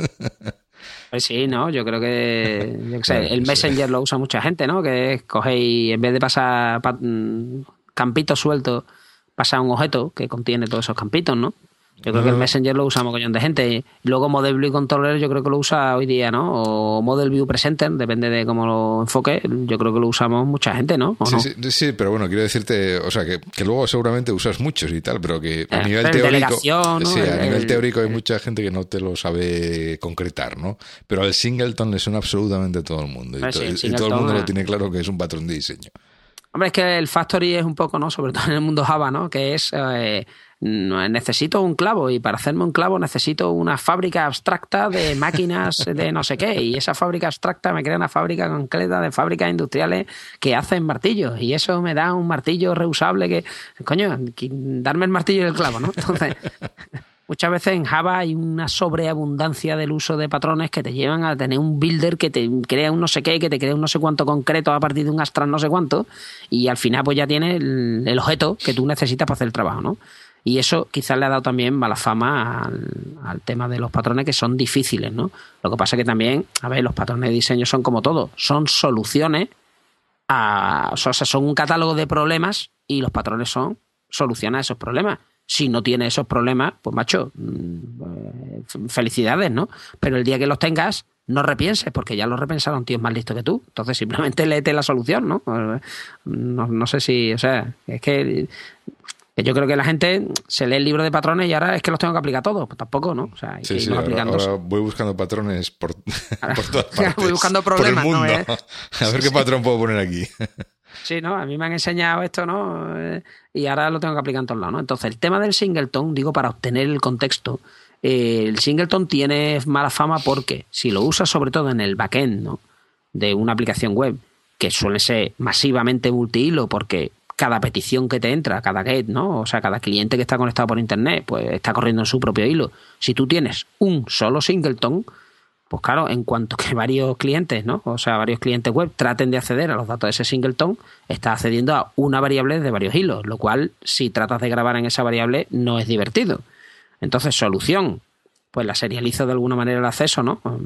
La pongo dentro de una región crítica, eh, la sincronizo en el caso de Java, ¿no? Para, que, para, evitar problemas. Pero claro, en cuanto que sincronice el acceso a esa variable compartida, no a ese singleton, pues ya se acabó el tema del multihilo, ya hay un hilo, ¿no? Porque todo el mundo se tiene que esperar que acabe el otro para entrar yo ahora en el singleton y leer o escribir en él, ¿no?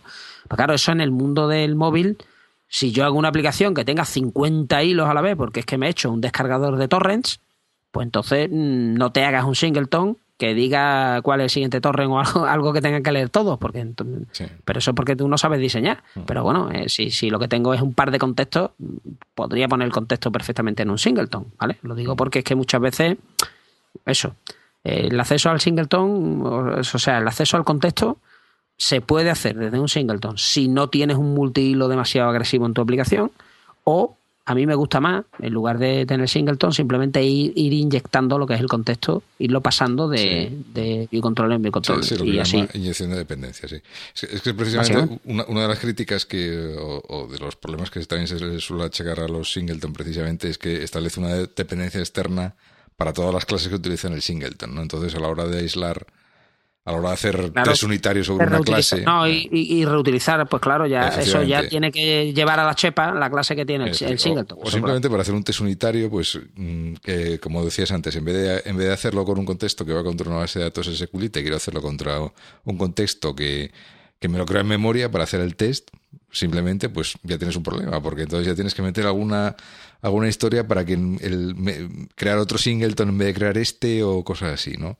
En cambio, si, metes inyección de dependencias, pues ya ese problema ya no lo tienes, porque, digamos, todas las dependencias de la clase se las metes de alguna forma en la inicialización o lo que sea y ya, ya no tienes ese problema.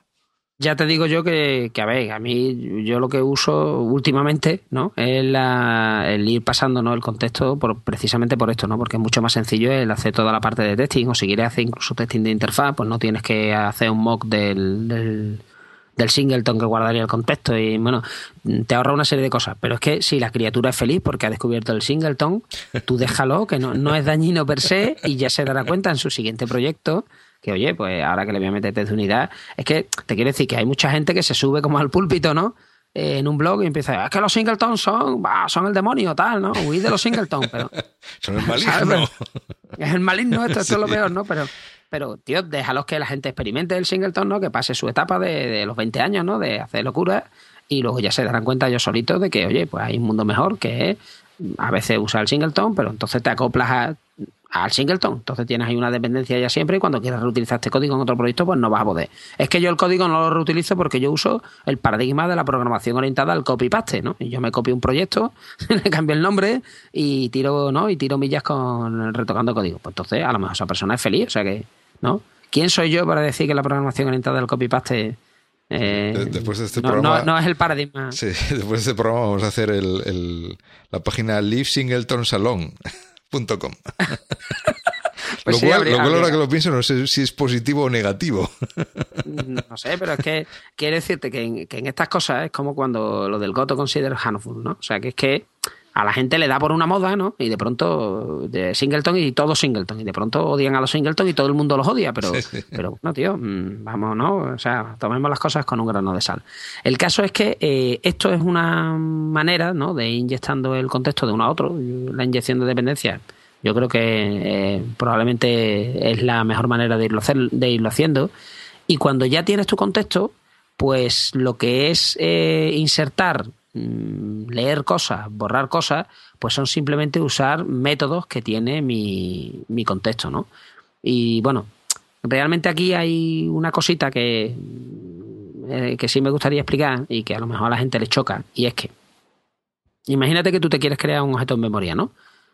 Tú en el código, para crearte un objeto en memoria, necesitas conocer su clase, ¿no? Por ejemplo, en string, ¿no? ¿no? Y asterisco pp, ¿no? Y eso es te creas una instancia que está en memoria y que es de la clase nstring, ¿vale? En Core Data esto se traduce en lo que sería la clase, se le llama NSEntity Description, porque realmente yo trabajo con entidades, porque recordemos que esto es entidad-relación, ¿no? El modelo entidad-relación. Entonces, el NSEntity Description es la clase que yo voy a utilizar para instanciar nuevos objetos eh, gestionados en memoria, ¿vale?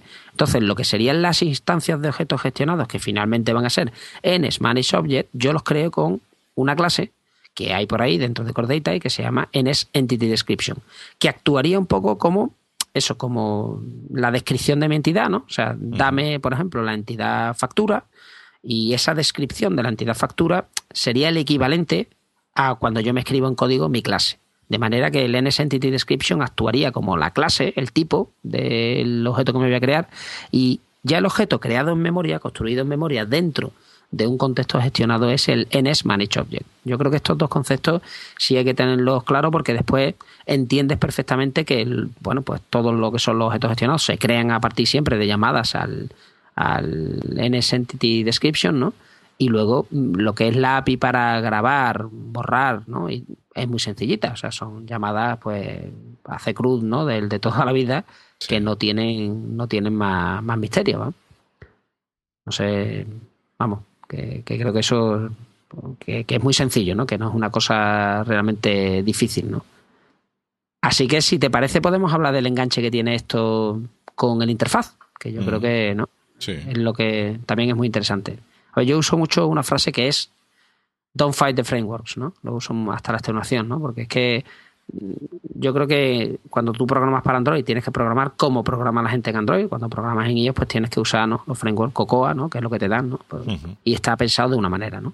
El caso es que eh, Cocoa está pensado para manejar, digo Cocoa Touch, ¿no? y bueno, y Cocoa, para que cuando tienes listas de datos y quieres trabajar con datos que vienen de una base de datos, pues que uses Core Data, lo cual es lógico, ¿no? Ellos están pensando en que no te lo hagas tú a mano y que no te lo hagas tú a mano mm, por una lógica. Mira, tú imagínate que tú tienes que acceder a una base de datos de esta de las tareas que estamos hablando, ¿no? Y que tú tienes mil tareas. Tú en la pantalla del iPhone no te caben mil registros, te caben 13, 14, 10, más no te caben, ¿no? Son las filitas que te van a caber, ¿no? Incluso aunque tengamos el iPhone 6, ¿no? Que eso se irá alargando, ¿no? El iPhone, ¿no? Hasta, que sea la espada láser, ¿no? Eh, pero por mucho que se vaya alargando, mm, caben las que caben, ¿no? El caso es que tú tienes una ventanita a un conjunto de registros que potencialmente puede ser grande. El problema aquí es que quien gestiona cómo te mueves por ahí no es como en una página web en el que ya se nos ha olvidado el problema este del scroll continuo porque tú tienes ahí, ¿no? Eh, registro del 1 al 50 y, ¿no? y siguiente y anterior.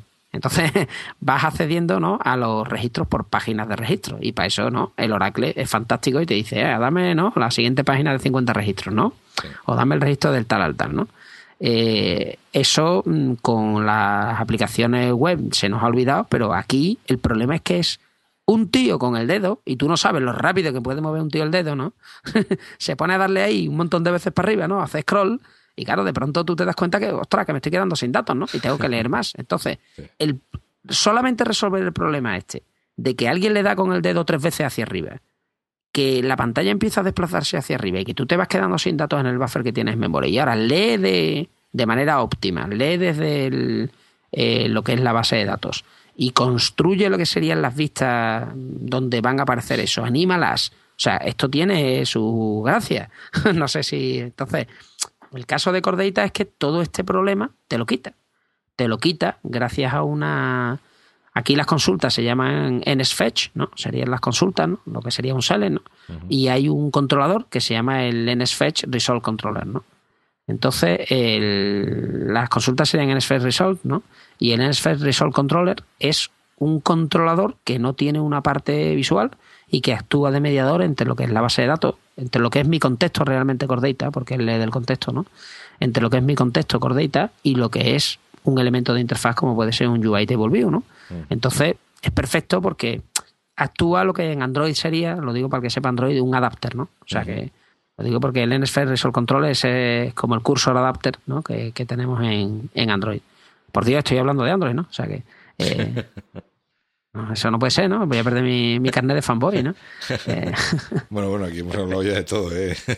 sí, sí, no, pero yo sé que... Eh, no, no, quiero decir, hace, unos minutos estábamos hablando de Cesarvi, de .NET, o sea que... y, y estábamos hablando bien, sí, sí, por eso. O sea que, bueno...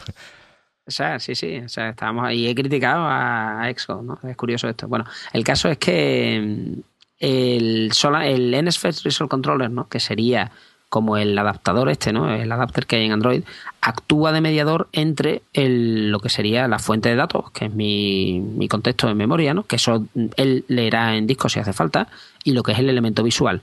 Y te quita un marrón enorme, porque el problema este del scroll continuo hacia arriba y hacia abajo es que, claro, el dedo del usuario, y si no, dale el iPhone a tu hijo, ya verás, ¿no? Lo rápido ¿Es cierto o no es cierto? Sí, sí, vamos.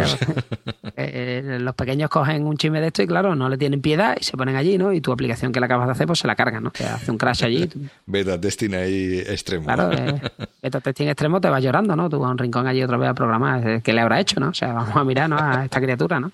Claro, encima no es un usuario, es tu hijo. O sea, no, no le puedes ni siquiera decir, es que los usuarios, ¿no? O sea, ahí no. No le puedes echar la culpa al pobre. No le puedes echar la culpa, dice. ¿no? Si, si, si, él ha encontrado una manera de romperlo, esto hay que arreglarlo, ¿no? Y, ya está, ¿no? Pero el caso es que ese problema, por ejemplo, del scroll, de moverte, de tener un, un conjunto de registros ya preparados en un buffer en memoria y tal, es complicado y te lo resuelve Core Data, ¿no? Entonces, Core Data, vuelvo a insistir, tiene una curva de aprendizaje, pero a cambio pues fíjate todas las ventajas que hemos comentado que te da. Te da un diseñador gráfico para pintar todas las relaciones, te da un stack que te creas en cinco líneas de código realmente si no usas el código de, Apple, ¿no? Y que puedes ir inyectando. Que básicamente, una vez que te has creado ese stack, eh, tú solo vas a manejar el contexto. Ese stack que te has creado en memoria, pues te da cositas como que, por ejemplo, si cambias la estructura de la base de datos entre versiones de tu aplicación, pues te lo actualiza solo, lo que sería ya la base de datos que ya tiene el cliente instalado en su teléfono, con lo cual, pues solo por eso ya merece la pena tenerlo. Pero es que todos los temas estos de gestionar qué objetos están sucios en memoria, cuáles se han creado nuevos, cuáles se han eliminado, borrados en cascada, mantenimiento de índice, todo eso se lo come Cordeta. Entonces, pues, si, si, eso ya lo unimos encima, que tiene un controlador, ¿no? Diseñado especialmente para mediar entre lo que sería un contexto en memoria y eh, el interfaz de usuario, pues yo es que ya, ya I'm sold, ¿no? Que diría aquel, ¿no? Yo ya no quiero más. O sea, es que además Cordata genera notificaciones indicando que pues, dentro de un contexto se ha insertado o se ha borrado notificaciones que tú puedes capturar desde cualquier sitio, de manera que yo en una pantalla borro, ¿no? Imagínate que tú tienes tu lista de tareas, ¿no? En un table view tú borras ahí un registro y en otra pantalla tienes un mapa en el que muestras dónde se crearon las tareas, ¿no? Pins, donde pues la pantalla del mapa ya se ha enterado de que, de que aquello se borró y cuando tú llegas al mapa ese pin ya no está. No está porque yo ya me he enterado gracias a una notificación. Hacerte eso con un DAO tú solito, pues en fin. Sí, te, lo tienes que currar tú de, de cero, sí. Sí, sí, te lo tienes que hacer. Entonces, hacerte este tipo de cosas con un DAO, pues dices tú, bueno, es que si quiero hacer dos vistas de los mismos datos, uh, ordenados de diferente manera o, sobre un mapa o tal, pues ahí es donde se le empieza a ver realmente eh, que esto tiene su gracia. O sea, que, que, sí, tengo que aprender, ¿no? Tengo que aprender, por ejemplo, ¿no? En Entity Description, insert new object for entity for name, ¿no? y Manage Object Content, ¿no? Que es como se llamaría esto para hacer un insert, ¿no? Pero una vez que te has enterado que realmente el NS Entity Description este actúa como la clase y que estás insertando un nuevo objeto y tal en el contexto, tampoco es tan no es tan difícil de, de doblegar, digo, para un uso sencillito, ¿vale? Porque esto, como todo, se puede complicar bastante, digo, Cordeita, ¿no? pero lo que sería un uso normal de, oye, yo quiero una aplicación, ¿no? Que inserte, que borre, que busque, que... Pues la verdad es que se pueden hacer cosas muy chulas. Si quieres, comento un truco sobre lo del buscar, por ejemplo. Digo, por, con lo de los ORM, ¿no? vale, por ejemplo. Sí, sí, sí, sí, sí lo, lo comento porque para buscar, mm, lo, lo digo porque muchas veces a ver, a mí me enseñaron en la facultad, ¿no? Insisto, lo de facultad, eh, el tema de eh, las formas normales llegaban hasta la quinta, ¿no? Y que la cuarta y la quinta nadie sabía para qué servía, ¿no? Porque... y, luego tenías, la de Boy Scott también, o sea... Sí, sí, hombre, esa, ya la forma no, esa era la de los supercampeones, ¿no? La, forma normal de Boy Scott, sí, es verdad, sí, sí, no, no me acordaba yo de aquello ya. Sí, es que tú lo has sufrido más que yo, veo. Pues yo, bueno, yo ya es que me quedé traumatizado. Aparte de la tercera, porque la cuarta y la quinta no la veía. Pero es verdad, también estaba. Son de esas cosas que se te quedan grabadas a fuego en la memoria. sí, sí, sí, la forma normal de Boy Scout, qué bonito. Eso me lo voy a leer yo ahora en la Wikipedia, que era aquello. Digo, para tratar de entender a ver si ¿no? en mi vida profesional me he encontrado. Creo, creo que era la forma normal, normal. Sí, sí, sí. O, sea, la, o sea, lo que se usa en el, creo, recordar, ¿eh? No, no, sí, era la tercera forma normal, vamos, la, típica, vamos. La, sí, yo, creo que la, de Voicecode es la que se utiliza normalmente en cualquier base de datos eh, que utilice normalización, ¿vale? Vale, vale. Yo creo, eh, creo, recordar. voy, a estamos separados, estamos separados del mundo académico, ¿no? Igual decimos tonterías con eso, pero bueno, el caso es que el tema es, que uno te enseñan a normalizar y, tú, por ejemplo, pues cosas horribles que nunca debes hacer, ¿no? Eh, cosas horribles que nunca debes hacer es pues, duplicar datos, ¿no? Por ejemplo, ¿no? Tiene algún sentido si tengo, pues, yo qué sé, el nombre de una persona, ¿no? Nombre y apellidos, ¿no? Tener duplicado dos campos nombre no tiene sentido, ¿no? O sea, la normalización, pues te diría yo, no dupliques datos, ¿no? El mismo dato dos veces no tiene... Pues sí, tiene mucho sentido, eh, por ejemplo, para ayudar a los ORM a buscar, ¿no?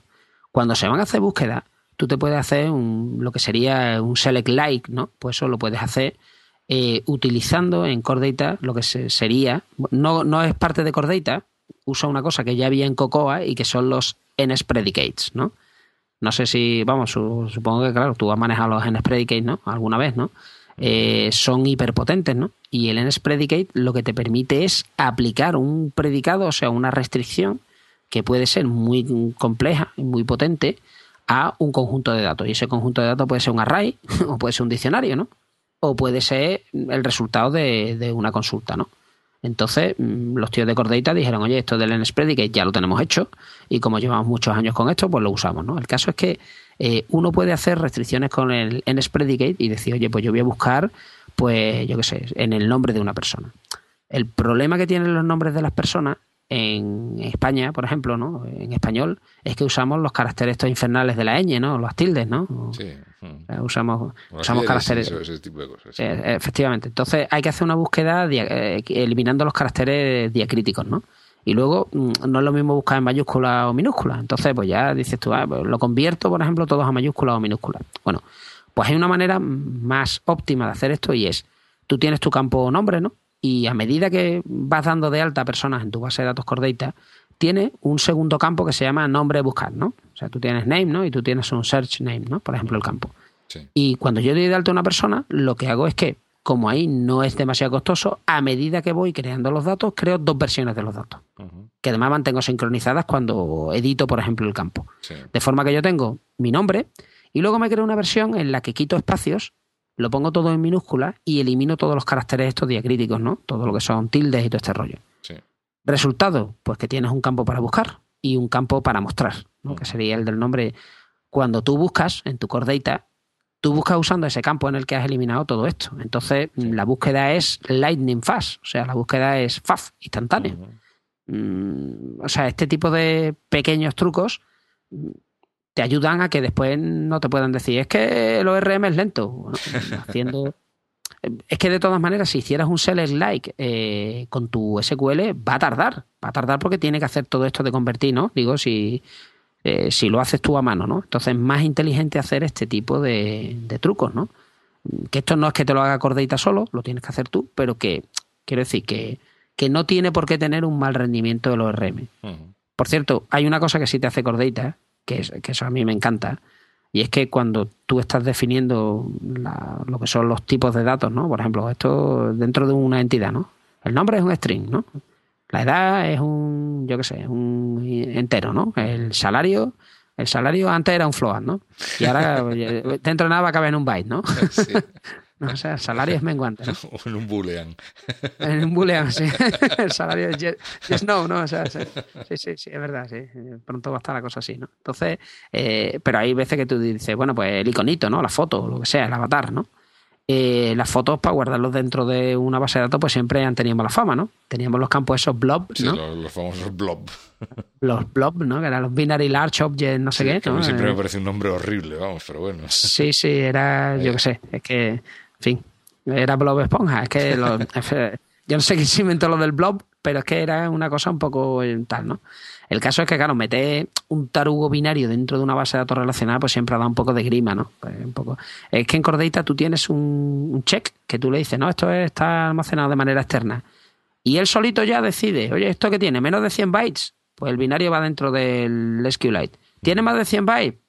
Pues lo grabo fuera de la tabla, pero dentro de, lo que es la base de datos. Que tiene más mm, todavía más espacio, pues ya yo ya lo pongo fuera.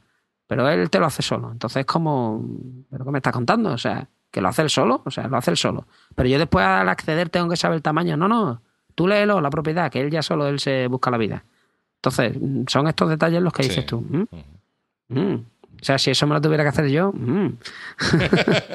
pues, pues seguro que que, bueno, eh, quiero decir, lo haces, pero luego te tendrías que pasarte días y días probando y depurando todos los casos y qué pasa si lo borro, si no lo borro, si lo cambio.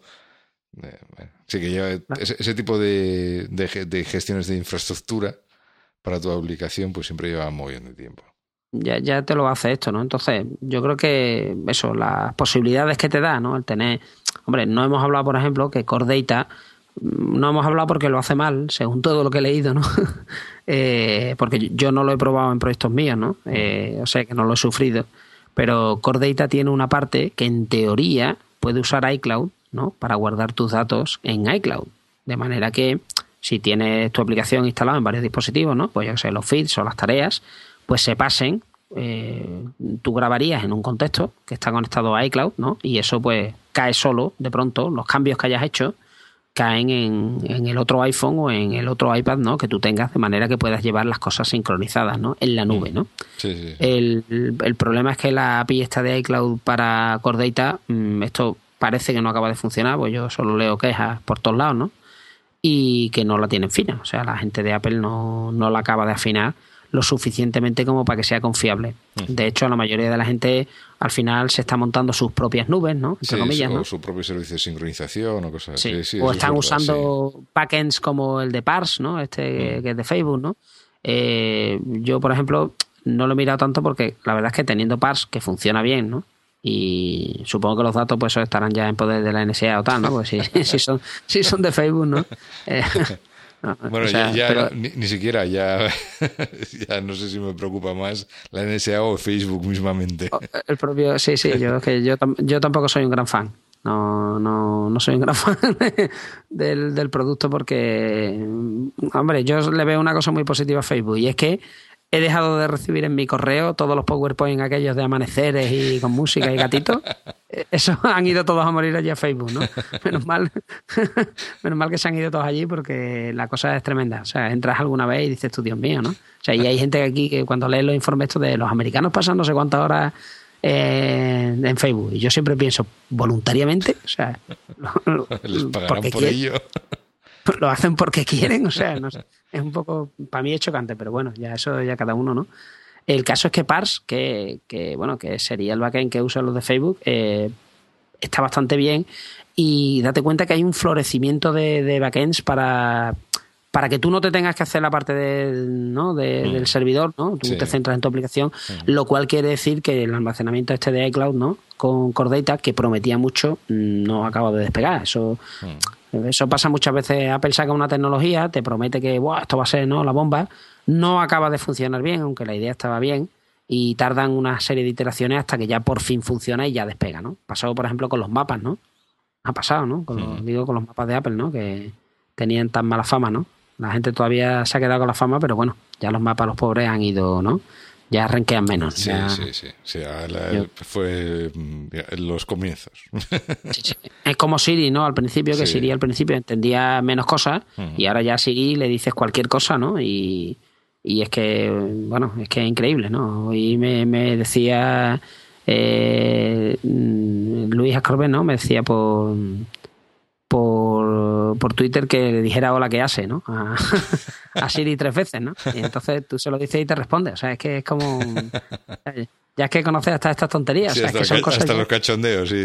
Sí, sí, no, es que son cosas que te quedas frío porque dices, sí. Dios mío, tiene que haber ahí Tiene un que millón haber- de monos, ¿no? Claro, sí. O, o- o alguien que sepa esta coña en Que- español, precisamente. En y- y español que de la España. meta, y que la, decir, sí, sí, que la meta en tal, sí, español, sí. Y, y que lo meta, o sea, ya porque ya es una cosa muy local, muy tal, ¿no? Entonces te quedas un poco de piedra porque dices, o sea, y esto le pasa, ¿no? Entonces yo entiendo que esto de Core Data para iCloud al final va a acabar funcionando. Mm. Pero el al final no es ahora mismo. Pero bueno, es una funcionalidad que, oye, que puede ser que hay gente que le funciona, otra gente, otros desarrolladores cuentan historias de horror. Sí. Porque iCloud hay veces que sincroniza instantáneamente, ¿no? Y otras veces tarda un poquito. Sí. Eso le ha pasado, por ejemplo, a iMessage, ¿no? Eso se nota mucho, ¿no? Pues yo creo que es que tienen la misma infraestructura para todo, ¿no? Y hay veces que los mensajes llegan instantáneos y otras veces tienen un pequeño retardo, ¿no? Tardan como un poquito más. Yo, yo creo que entre, entre, entre los problemas que, que está dando iCloud en, en general para estos temas de sincronización y en concreto con esto de, de para iCloud, y luego que hay muchas aplicaciones que, mm, que tienen que ser multiplataforma, pues que tienen que correr también en Android o en web o, o en Windows Phone o cosas así. Entonces, claro, ya también te limita mucho más y, y, vamos, yo creo que entre esas dos opciones están empujando a la gente a otras a otras plataformas de backend, ¿no? Como la que comentabas. Eh, Sí, sí, es verdad, sí, no, tienes toda la razón, porque claro, Parse te da un SDK tanto para Mm. Android como para iOS, Claro. entonces si vas a sacar tu aplicación, la verdad es que sí, sí, también es, claro, es que ya lo hace, ah, configuras el backend en un sitio, te dan el SDK ya cocinado para las dos cosas y la verdad es que te olvidas, ¿no? Y, y De- tiras de- millas haciendo. De sí, hecho, sí. de hecho, el próximo programa eh, creo que va a venir. Vamos a hablar de uno de estos backends. De, Ah, mira. de- de- además de uno que están haciendo aquí en España, de Backbeam, para ser más exactos. ah, muy bien, sí, sí. Y entonces, bueno, estoy hablando con Alberto a ver cuándo puede venir y tal. Y vamos a quedar un día, pero al final no pudimos. Bueno. Pero bueno, que habrá haremos un programa aquí y hablaremos de Backbeam, ¿no? que es una otra opción de este tipo de backends para aplicaciones móviles eh, para no tener que montar de tú la parte servidor. ¿no? Claro, es que esto lo que te da es la, tranquilidad de, que a medida que vayas creciendo tu aplicación en diferentes plataformas, pues ya lo tienes hecho. Eso ayuda, pero tú piensas, por ejemplo, que eh, incluso hay, hay desarrolladores, ¿no? Como por ejemplo la gente de Things, ¿no? Eh, que son de Culture Code, ¿no? Estos, estos tíos dicen, oye, pues nosotros desarrollamos para el Mac, ¿no? Y desarrollamos para cosas que tengan la manzana, ¿no? Y no desarrollamos para pobres, ¿no? Básicamente, el que sea, aquí se desarrolla para gente, ¿no? Con estilo y clase, ¿no? Que son los que se compran un Mac. El resto, ¿no? Pues nada, que se vayan a llorar al rincón ahí con su PC de plástico. El, el resto chusma, ¿no? El resto, es, o sea, nosotros, escoria no. Escoria y fotos no. Entonces, nada, fue, cachondeo aparte, ¿no? Eh, esto lo que hacen es que pues, nosotros solo desarrollamos para el Mac. Será porque solo saben Cocoa o les gusta o lo que sea, ¿no? sí, sí, bueno, tienen clara su plataforma y no quieren complicarse Claro, más ¿no? Tienen claro, y dicen, bueno, pues yo me centro en esto, ¿no? Y tengo mi nicho y tal, ¿no? Entonces, ahí, por ejemplo, iCloud sí es un salvavidas, porque dices tú, oye, yo me hago mi aplicación iPad, ¿no? iPhone, y después la sincronizo con el Mac, y resulta que si yo mi nicho es ese, ¿no? Y gano dinero con eso, pues, pues, imagínate que alguien hiciera algo como el Access, ¿no? Pero para el Mac, ¿no?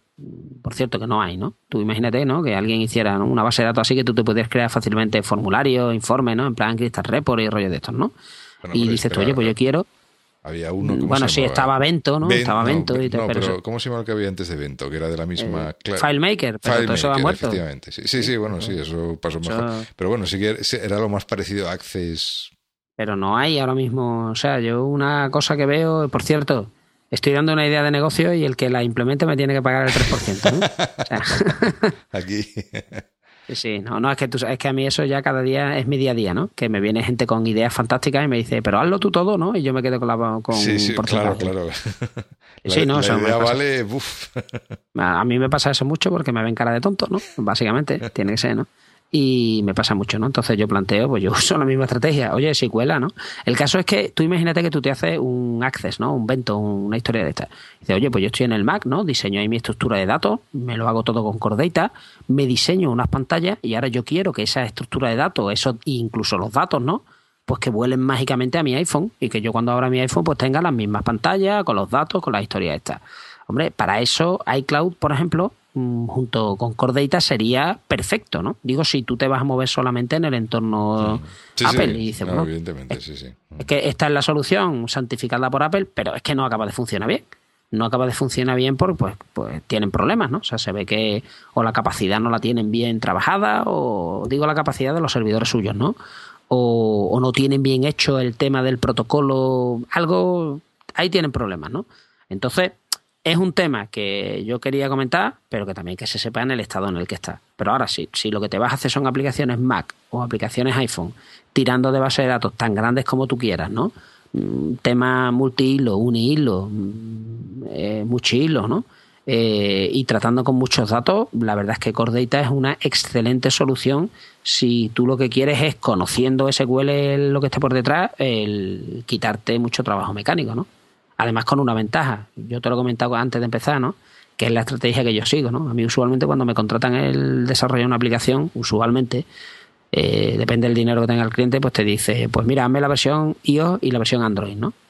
Entonces, la versión Android, como no hay un ORM, te tienes tú que hacer la base de datos, o sea, la estructura de las tablas y, en fin, y yo, yo, hombre, yo trabajo porque no sé hacer otra cosa, ¿no? Si supiera hacer otra cosa, pues sería millonario y tal, ¿no? Y no tendría... Pero bueno, dentro de que no se hace otra cosa que sea trabajar, no me gusta. O sea, yo si puedo trabajar menos, mejor, ¿no? Entonces, yo lo que hago siempre es que eh, la versión que va por delante es la de iOS. ¿Por qué? Pues porque yo lo hago todo con mi diseñador bonito de Core Data, genero con mi Movie Generator tal, y eso pues te crea al final una base de datos, ¿no? Y esa base de datos SQLite en disco es la que uso después en Android. Entonces yo en Android me escribo los datos a mano para responder a las tablas que te crea Core Data. Claro, sí, eh, que por cierto las tablas son muy curiosas, ¿eh? Eso lo he preguntado, no, no solo he preguntado a los ingenieros de Cordata, pero ya es el, siguiente paso que me queda, porque nadie me ha podido responder hasta ahora esto. Y, y Core Data te crea todas las tablas y índices y tal con una Z por delante. O sea, si tu tabla se llama persona, él te crea una tabla Z persona, ¿no? Entonces, Qué curioso. sí, sí, sí, te lo crea todo. O sea, yo, la respuesta lo digo porque es que eh, eh, yo estuve en un taller no hace mucho de Marco Zarra, ¿no? Ujú. Que es como el gurú de esto, ¿no? De la base de datos de Cocoa. ¿no? Él se presenta a sí mismo diciendo, yo soy el que ha escrito el libro de Cordeita, no el que ha escrito Cordeita. porque, porque la gente ya lo confunde, ¿no? Porque ya como el tío es como, ¿no? Este tío es el gurú del Cordeita, ¿no? Y le pregunté y le dije, oye, Marco, ¿esto de la Z es en honor a ti o esto por qué es, no? Porque como, sí, como el tío se llama Marcus Zarra y Sí, además... sí, sí, por eso, que la medida te empieza por Z, ¿no? Sí. Pero es que además el, este, todas sus eh, funciones y todas sus cosas son Z, lo que sea, ¿no? Z Acer, Z no sé qué, Z, ¿no? Y este, ¿no? Parece la marca del zorro, ¿no? Está, está todo roto Z, ¿no? Sí. Entonces, cuando la primera vez, pero esto hace mucho tiempo, que me vi lo de las tablas todas con Z para una aplicación Android, me llamó mucho la atención. Estos tíos, ¿por qué llaman a todas las tablas con Z, no? Y, pero es que Z-index, todo es Z, ¿no? Sí. Y yo estoy en honor a ti, al zorro, eh, o sea, y la respuesta que él me dio dice, no, hombre, yo lo que intuyo, porque yo también lo he visto y claro, te llama la atención, es que lo hacen para que si lo ordenas alfabéticamente, todo lo de Core Data esté junto al final. Y lo tuyo, si tú te creas alguna tabla tuya propia, que no la haya creado Core Data, pues esté Sí. separado de lo de Core Data y siempre por delante de todo lo que añade Core Data. Bueno, lo digo por si alguien se mira eh, la estructura de Core Data eh, con, con una herramienta SQLite, que por cierto, hablando de herramientas para ver SQLite, eh, en un apunte, ¿no? En una parte, yo no sé cuál usas tú en Mac, eh, yo usaba una que se llama SQLite Database Browser, ¿no? Esa es la que yo usaba hasta ahora, pero esa funciona bien en, en Mountain Lion, pero en Mavericks no funciona. Se, se queda frita. ¿Vale? Sí. Te lo digo porque, bueno, para inspeccionar las bases de datos SQLite he descubierto una que voy a mirar. Un segundo. Que me cambio de máquina. Que se llama SQLite Studio, ¿vale?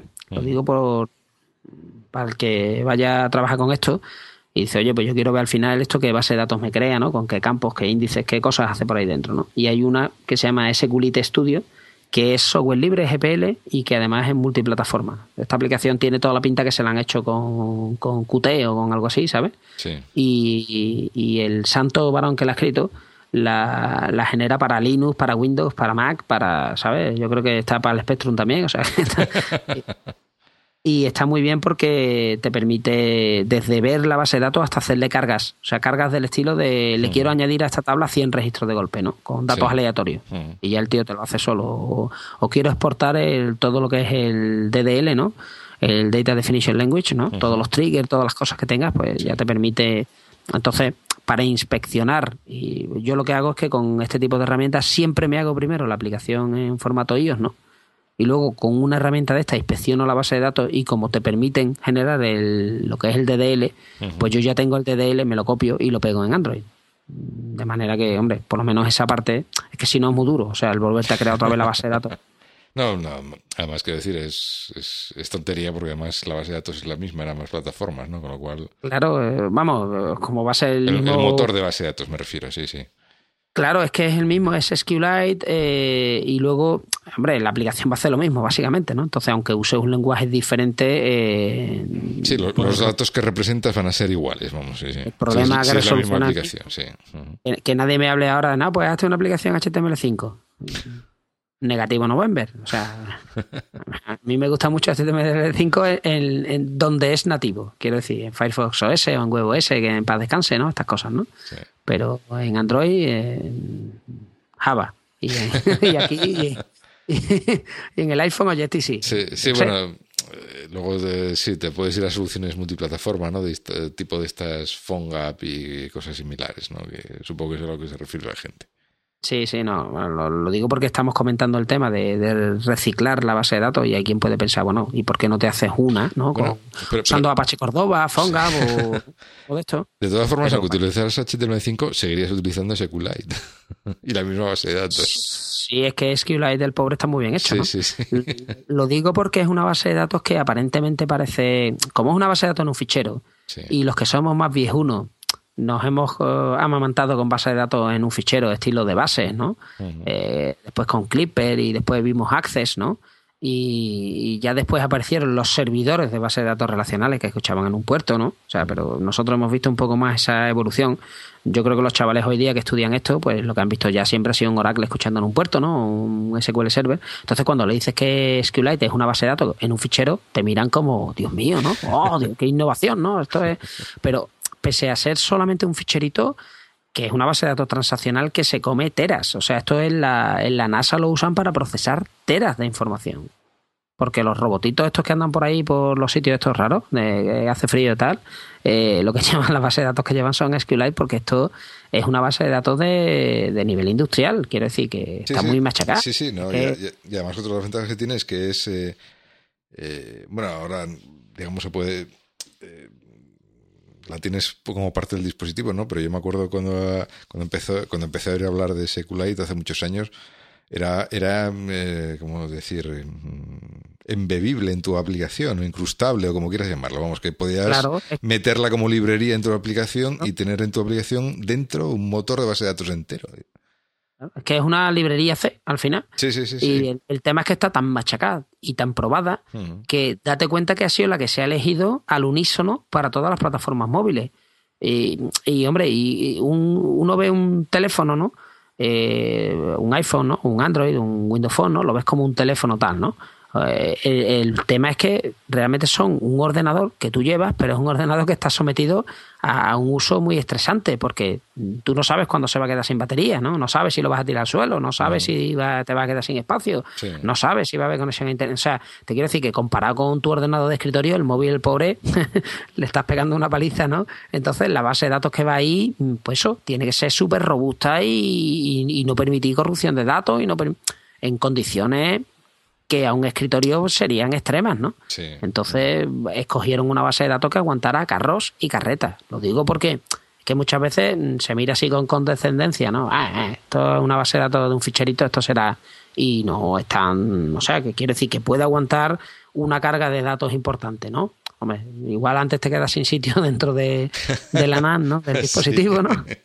Lo normal es que antes sí, se quede, ¿no? Sí, pero que no es un juguetito, vamos. ¿no? Sí, que no es un juguetito, sobre todo si se usa en el Mac, que no es como para decir, ah, esto es una cosa menor, ¿no? Aquí han usado esto porque no tenían otra cosa, ¿no? Y son unos tristes, ¿no? Entonces, que, bueno, que es una base de datos potentona. De las cosas así mm, un poquito más avanzadas que quería comentar, quiero comentar una última cosa, ¿no? No sé si, si nos dará tiempo, ¿no? Yo creo que ya que estamos ¿no? metidos, en comento solo, ¿vale? Y es lo siguiente. Yo lo que recomiendo a la gente es que aprenda Cordeita con, o sea, siguiendo algún tutorial o leyendo algún libro. Yo el libro que más me ha gustado de esto es el libro de Marcus Zarra, ¿no? De, de Cordeita.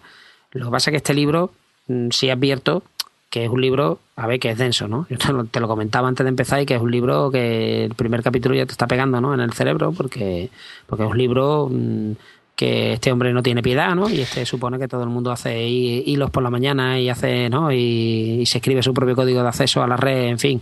Y que. Bueno, mira, eh, puede ser un libro que, que, que dé, por supuesto ya que tienes cierto conocimiento base.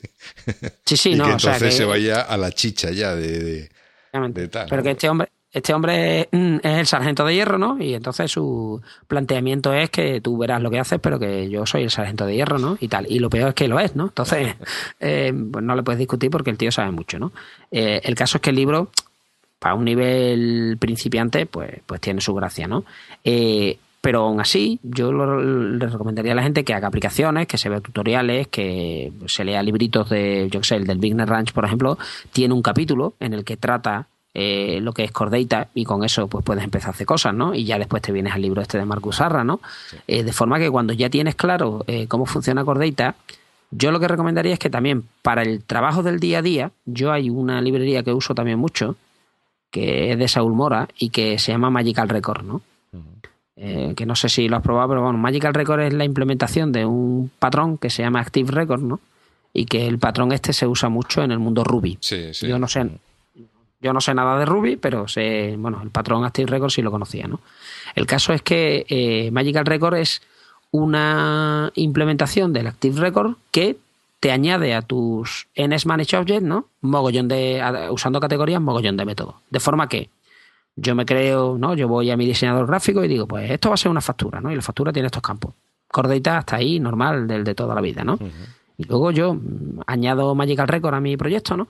Que lo puedo añadir como un cocopod o copiando ahí el código y tal, ¿no? Eh, hago los import correspondientes, activo Magical Record con una línea y eso ya te crea todo el Core Data Stack sin tú escribir nada una línea de código y ya está, ¿no? Y después, de pronto, tu clase factura tiene métodos del tipo query, query all, query all no sé qué, query delete, insert no sé qué. O sea, de pronto le han crecido un mogollón de métodos, todos súper útiles, que, que, ya te permiten hacer lo que es el mantenimiento mm, rápido, rápido. Entonces, usar Magical Record sin comprender qué es un contexto, que te gestiona los objetos en memoria, qué hace ahí el Persistent Store Coordinator y tal, puede ser peligroso porque es lo que tú decías antes, ¿no? Un poco de los ORM sin conocer el SQL, ¿no? Que te entontecen y que cuando tengas un problema, pues no vas a saber qué hacer. Pero cuando has entendido ya el funcionamiento de Core Data, yo, por ejemplo, Magical Record es una cosa que uso mucho porque es que escriben menos código, simplemente. Porque es que al final hay muchas cosas. Eh, yo quiero todos los, ¿no? todos los registros de tal y hay gente que se queja mucho porque eso está haciendo mucho fetching, está cediendo mucho al disco, eh, lo cual está muy bien pero yo soy un creyente de la no optimización prematura. Quiero decir, que yo uso Magical Record, ¿no? Pero tampoco tengo una persona con una pistola en la nuca, ¿no? Solo puedes usar esto en el proyecto. Yo lo uso. Y ahora esta pantalla va lenta, pues ahí no uso Magical Record porque hace mucho fetching, ¿no? Hace mucho acceso a, a lo que sería el... Bueno, cuando hace mucho fetching, la gente sobreentiende que cada vez que tú haces un fetch, eso se va directamente al almacenamiento persistente. Que eso tiene que ser o no, porque para eso está el contexto ahí en medio cacheando cosas en memoria. pero bueno, en fin. Eh, pero bueno, incluso aunque hiciera mucho acceso al disco siempre, eh, yo siempre me esperaría, oye, ¿esto va lento o no va lento? Quiero decir, lo, pruebo en el teléfono. sí, a tener unas métricas eh, que demuestren si, si, es cierto o no, sí. O sea, yo lo pruebo con mi instrumento en el iPhone 4, por ejemplo, que es el más tonto que puede correr iOS 7, ¿no? Y si resulta que esto realmente yo mido que va lento y que, oye, la experiencia de usuario es, mala, pues ahí puede ser que no use Magical Record, pero yo en general suelo usar estas dos adiciones, muy Generator para que no se me pisen las clases generadas y Magical Record para, para tener rápidamente ¿no? sobre mis objetos pues una serie de categorías que de otra manera, de todas formas, me voy a escribir yo. Lo digo para no tener que andar con el NS Entity Description, que es muy verboso. O sea, es, como muy tal. Y yo lo que quiero tener al final es un, pues créame un nuevo, una nueva factura, inserta factura, borra factura, ¿no? Quiero tener ese tipo de método. Entonces eso al final te lo vas a tener que hacer para cada una de tus clases. ¿Y para qué? Si es que este tío ya se lo ha hecho, ¿no? No sé cómo lo ves tú, pero yo. Sí, sí, sí, sí no, vamos, yo. Mm, todo lo que sea economía de. a la hora de tener que escribir código, pues oye, bienvenido sea, ¿no? Desde luego. Yo sí. Claro, yo, perdón, si funciona bien y tal, mm, y, los test quedan más claritos y tal, pues yo, yo lo que voy haciendo es que, hombre, te vas buscando cosas que te ayuden, pero siempre intentando comprender lo que está por debajo. Así que, en fin, mm, yo creo que para esto, como introducción a Cordeita, yo creo que tenemos poco más que hacer, ¿no? Se pueden hacer más cosas, lógicamente, porque esto, la documentación es, pues, enorme, la documentación de Apple, que pondremos por ahí un, un enlace. Cuando digo enorme, quiere decir que eh, Apple en su documentación te mete auténticos mini libritos ahí, ¿no? O no eh, de que de pronto te ves ahí conceptos de Cordata, no la documentación de las clases, sino conceptos de, y son 60 páginas ahí de largándote, ¿no? Eh, eh, cómo funcionan los contextos, cómo funciona no sé qué, y tú, pero el código aquí cuando empieza, es como... Sí, pero no tienes que entender, te dan ahí toda la explicación para que entiendas la base filosófica de... Es que yo creo que la, la diferencia entre, entre el que tiene 40.000 puntos de estos de carisma en esta Flow y yo, es que ese se ha leído la documentación de Apple. Esa, es la diferencia clave, ¿no? Que sea, el tío se ha leído la documentación de Apple porque después muchas veces te va a Stack Overflow, ¿no? Y te dicen, ¿por qué el UI control y cuando hacen no sé qué, no hace la animación no sé cuánto? Y te dice un tío, es que tiene que poner esto, ¡pum! Y después te va a la documentación de Apple y dice, ay, qué zorro el tío, que es que esto estaba aquí. Lo que ha hecho el tío es que se lo ha leído y yo no. eso pasa, pasa mogollón, ¿no? Que simplemente es alguien pues, que se lee la documentación y ya está, y tú no. Y, sí, no, y, hay veces que la documentación es tan extensa que, es complicado encontrar las cosas, además. No, y, que, bueno, también que los, plazos estos tan realistas que te ponen muchas veces para los proyectos, ¿no? Bueno, todos sabemos, ¿no? Eh, los proyectos estos con el antipatrón Death March, ¿no? Sí. Y que te, te, obligan ahí a estar uñas de caballo y, y, te, y, no te da tiempo y claro, pues, pues cuesta, cuesta y, y, al final pues te tienes que buscar una solución rápida y no te da tiempo a leerte las cosas pues como como debería de ser. Pero bueno, yo animo a la gente a que se intente hacer cosas con Cordata, se mire unos tutoriales, después le hinque el diente al libro este de, de Marco Zarra, quizás no entero, porque él también trata temas, por ejemplo, de cómo conectar Cordata para que eh, tu aplicación funcione con Spotlight, ¿no?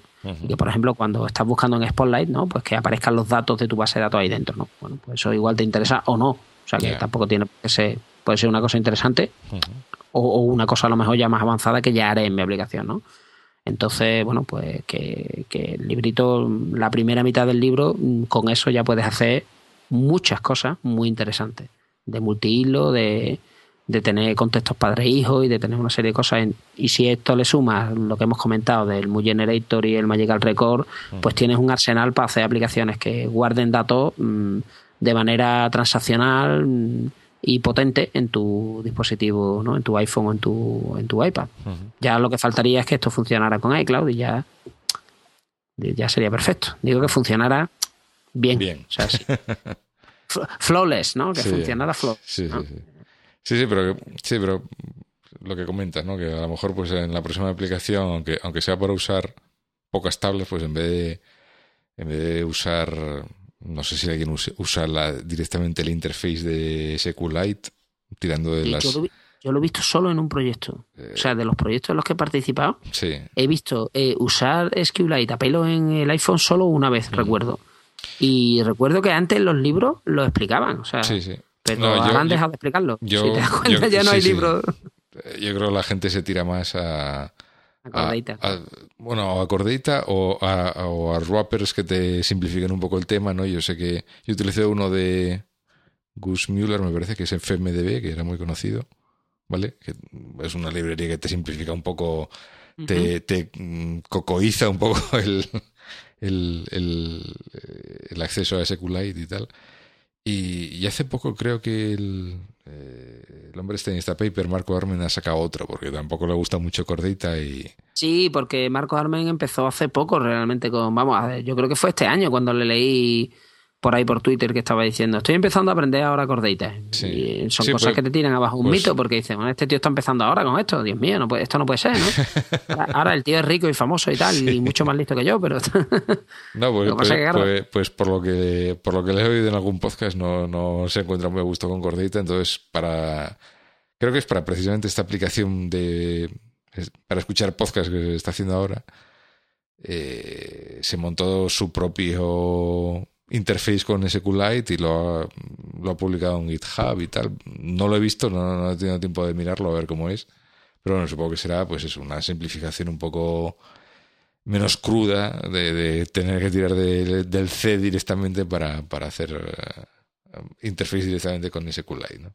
Hombre, yo te digo una cosa, yo esto tiene su curva, ¿no? Pero una vez que ya has aprendido los cuatro conceptos, que tampoco es tanto tiempo el que le tienes que dedicar a aprenderlos, ¿no? Eh, yo ya no hay, no hay paso atrás, porque es que tú te das cuenta de, lo comodísimo que es, que ya te digo, que tú borras un registro y ya eso genera una notificación, el NSFR Resolve Controller se entera que dentro de ese contexto se ha borrado ese registro y es capaz de decirle al Table View Controller, oye, borrame esta fila y a su vez el mapa que tienes en otra parte en TabBar se entera también porque está conectado al mismo contexto de que se ha borrado ese objeto, te quita el ping y, todo es mágico, o sea, todo es como oh, he borrado un objeto, ¿no? Y de pronto se ha quitado de todos lados, ¿no? Entonces, cuando empiezas a ver eso, dices tú, no, es que, bueno, todo lo demás es muy respetable, está muy bien, solucionar los problemas que tú quieras, pero es que esto ya está diseñado para que resuelva estos problemas. Entonces, es que si no vamos a llegar un poco, ¿no? Al síndrome de not invented here, ¿no? Y como no lo he hecho yo, yo me lo tengo que hacer y al final acabamos en el mundo JavaScript, ¿no? En el que cada semana tiene que salir cuatro frameworks, que este es el que soluciona de verdad el problema. Sí. Mm, ¿No? Porque, o sea, después de jQuery han salido, ¿cuántos? ¿Dos a la semana? O sea, y el problema es que llega un momento... Ya, ya pierdes la cuenta. Ya, ya, pierdes la cuenta. ya O sea, estás eh, suscrito a un blog de esto de tecnologías web y tal, y cada semana un nuevo framework de eh, JavaScript. hay un nuevo framework JavaScript que hace y dices tú, mira, tío, ya. Otro más, por favor. Es, que es imposible mantenerse al tanto de, todo esto. ¿no?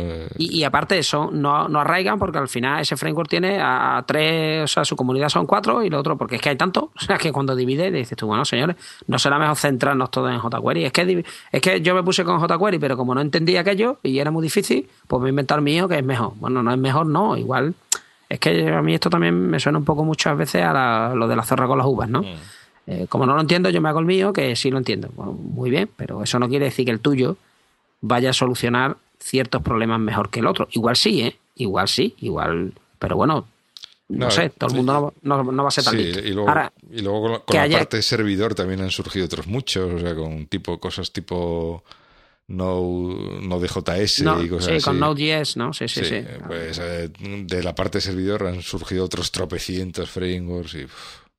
es, imposible, es imposible. No, es que se, se, le pierde la pista. Pues yo creo que por hoy, ¿no? Podemos, ¿no? ¿no? Podemos cerrar esto, ¿no? Podemos cerrar y, irnos a dormir. Sí, ¿no? Y que es lo que nos toca a nosotros. lo, que nos, lo que nos toca es eso. Yo creo que, queda clara la idea. Vamos, que la gente que no le tenga miedo a esto, que pruebe con la aplicación de prueba, que se lea algunos tutoriales por ahí, que pregunte, básicamente. Y, y que esto mm, tiene su curvita de aprendizaje, pero no es tanto como pudiera parecer, que hay mogollón de código hecho ya que usa Cordata y que si empieza pues, comprendiendo los cuatro conceptos y usando un Magical Record, pues la verdad es que, a ver, no es tan fiero el león como lo pintan, vamos.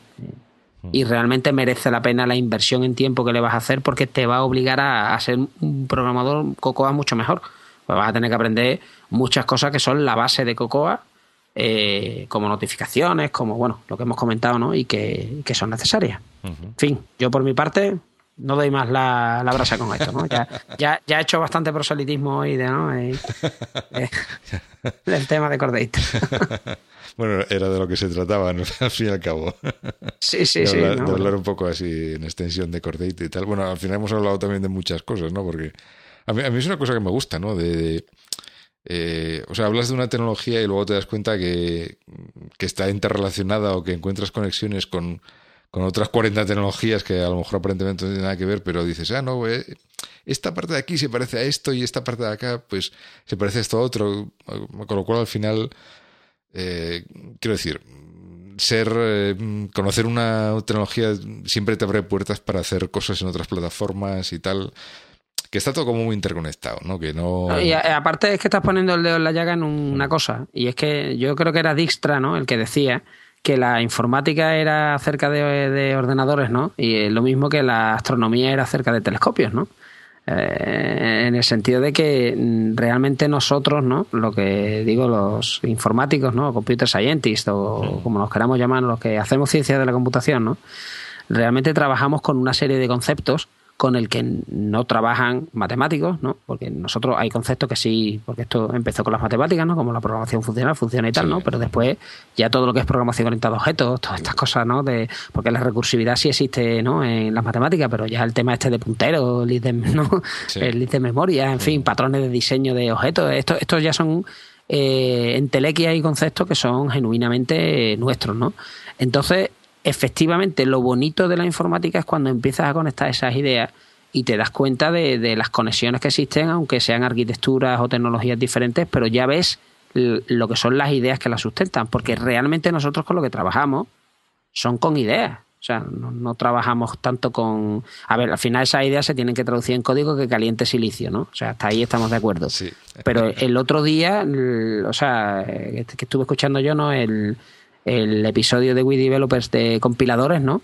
Yo pensaba que, o sea, todo lo que estuvisteis hablando de lo que es, ¿no? Eh, lo que es hacer un compilador, ¿no? El parseo, tal, lo, que usa tu Flex, tu Jack, tu, ¿no? Tu análisis sintáctico semántico, la generación de código.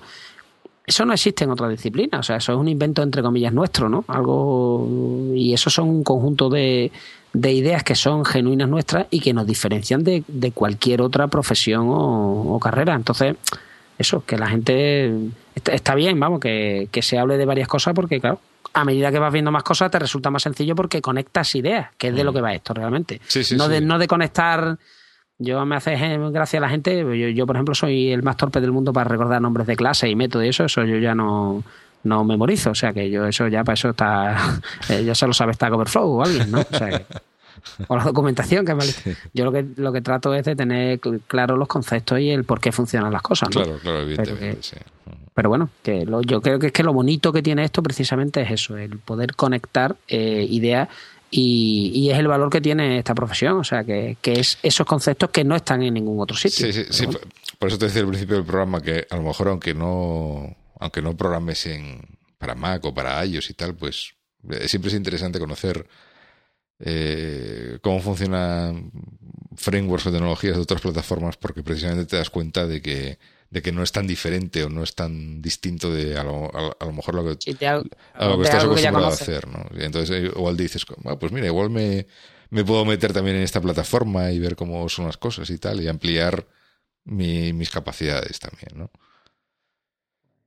Sí, me parece bien. Pues nada. Bueno, ahora, ya sí. Ahora sí, ahora ya vamos a cerrar, porque si no estamos aquí hasta, hasta las mil y hasta las mil o las mil y una, porque las mil ya, las mil ya son.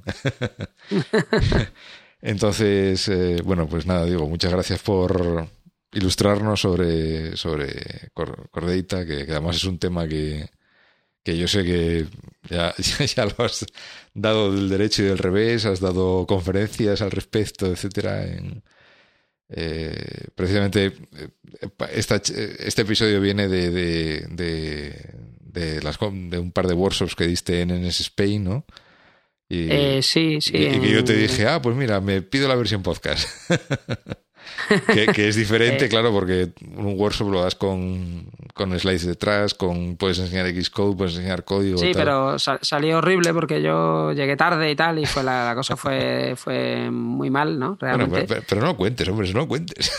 Ya, no, hombre, ya, ya. Lo que pasa es que yo, soy muy honrado para estas cosas. Sí, sí, sí, y, y lo, lo, tengo ahí en el corazón, ¿no? Yo espero que el año que viene me dejen ir otra vez y darlo pero bien. Y enmendar, los errores. Ah, exactamente, no, hacerlo, hacerlo pero bien. Versión Tengo, tengo, la espinita ahí clavada, ¿no? Y, Pero sí, sí, hombre, bueno, yo, eh, a ver, que cortita yo creo que cualquiera que haga una aplicación iPhone a poco que no... O sea, la, la de la linterna y los peos ya está hecha, ¿no? Entonces, en cuanto que trata de hacer otra, pues hay que guardar datos y al final, pues de alguna manera... La de la agenda, la siguiente es la de la agenda. La agenda, sí, sí. En fin. Bueno, pues nada, eh, yo creo que es un placer, ¿no? Por mi parte, y ya hemos hecho el ladrillo de dos horas. Yo lo quería hacer corto, pero esto, no hay forma. No, hay forma, no hay forma. Y... esto no hay manera. y nada, pues eh, a, vosotros los que nos escucháis, nada, recordaros que podéis... Eh, eh, bueno, pondremos enlaces en la entrada del blog, más o menos de todas las cosas y que hemos ido mencionando a lo largo de a lo, largo del episodio de hoy. Que también podéis dejar comentarios. En el, blog si queréis comentar algo, preguntar algo, cualquier cosa. Y, bueno, también ya haciendo un poco de spam, eh, hemos puesto, si, vais al blog, pues hay una entrada, un link para, si a alguien le interesa, tenemos camisetas oficiales del podcast. Que vamos a lucir por ahí. Que, que que, bueno, que se pueden comprar en una tienda, eh, que, bueno, eh, los, los, beneficios, eh, curiosamente, y esto lo voy a contar, los beneficios de la venta de camisetas son para comprar camisetas, para regalar camisetas a los que participen en el podcast. es, es, es, una meta, ¿no? Esto es recursivo, ¿no? sí, sí, sí, meta, o sea... Meta camiseta. Sí, sí, o sea que si queréis una camiseta de Developers gratis, tenéis que participar. y por cierto, yo tengo una petición en esto. ¿Hay alguien que pueda venir a hablar de Prolog, por ejemplo? ¿Eso sigue vivo? Ahí lo dejo. Lo, digo porque si pudiera venir alguien a hablar, tú te acuerdas, ¿no? De Prolog. A mí me gustaría ver si eso... Prolog, tío, si alguien hace programación lógica en el día a día, si alguien le pega eso, ¿no? Ya, pues... pues... hombre, es una cosa que, en fin, a ver, gana pues, en el pues, rarímetro, en, el, rarímetro le gana todo, ¿no? Yo hace mucho tiempo que no lo veo y esto es una petición mía personal, pero bueno, si hay alguien por ahí que trabaje O sea, yo tengo, y, bueno, tengo ya varios candidatos que todavía no he contactado, pero bueno, sí estoy buscando gente pues para hablar de Erlang, para hablar, o sea, ya me estoy yendo a cosas un poco extrañas, ¿no? A eh, hablar de Smalltalk, eh, bueno tengo por ahí gente que ya me han recomendado como, como expertos en la materia y tal, y bueno, queda contactar con ellos y, y ver si, si se animan a venir, ¿no? Pero bueno, pero bueno, Prolog, mira, es una cosa que no se me había ocurrido, la verdad. Ok. Pues nada, esa, era mi aportación hoy. era el lenguaje de la tortuguita, ¿no? Aquel de no, no, no, no, no, no. Eso es. Eh, no, eso es logo, perdón. Eso es logo. que de ese escucharás hablar en breve. No, no, sí, eh, sí. Pero, no, no, no, no, era eh, el de los. Si, no, si, si mi padre es moreno y yo soy moreno. yo soy mi era el de, el de programación funcional, el backtracking y todo aquello, sí, sí. Aquel del si P no Q y si mm. el si Q no sé cuánto. Sí, y recuerdo, sí, sí, sí, Es que tuve un, pues, cruce, un cruce de cables a estas horas. Pero el, el logo es que es interesante también. Volveremos a él, a la tortuguita. la tortuguita. Adelante, sí, Sí, sí, no, no, ya, bueno, ya, te, ya lo veréis. bueno, nada, entonces eso, que en resumen, eh, que bueno, si a alguien le mola la camiseta, pues que está ahí y tal, y que no tiene tampoco ningún. Es para aclarar lo de regalar camisetas, es completamente cierto. Eh, no sé si me dará para regalar muchas, pero porque si no, esto es como una especie de esquema piramidal, pero bueno. Eh, simplemente nada, que está ahí el enlace en el blog y que si os mola, pues ahí está, ¿no? Y nada más, que eh, muchas gracias por escucharnos durante este tocho de casi dos horas y, y que nada, que nos escuchamos en el siguiente We Developers. Venga, un saludo.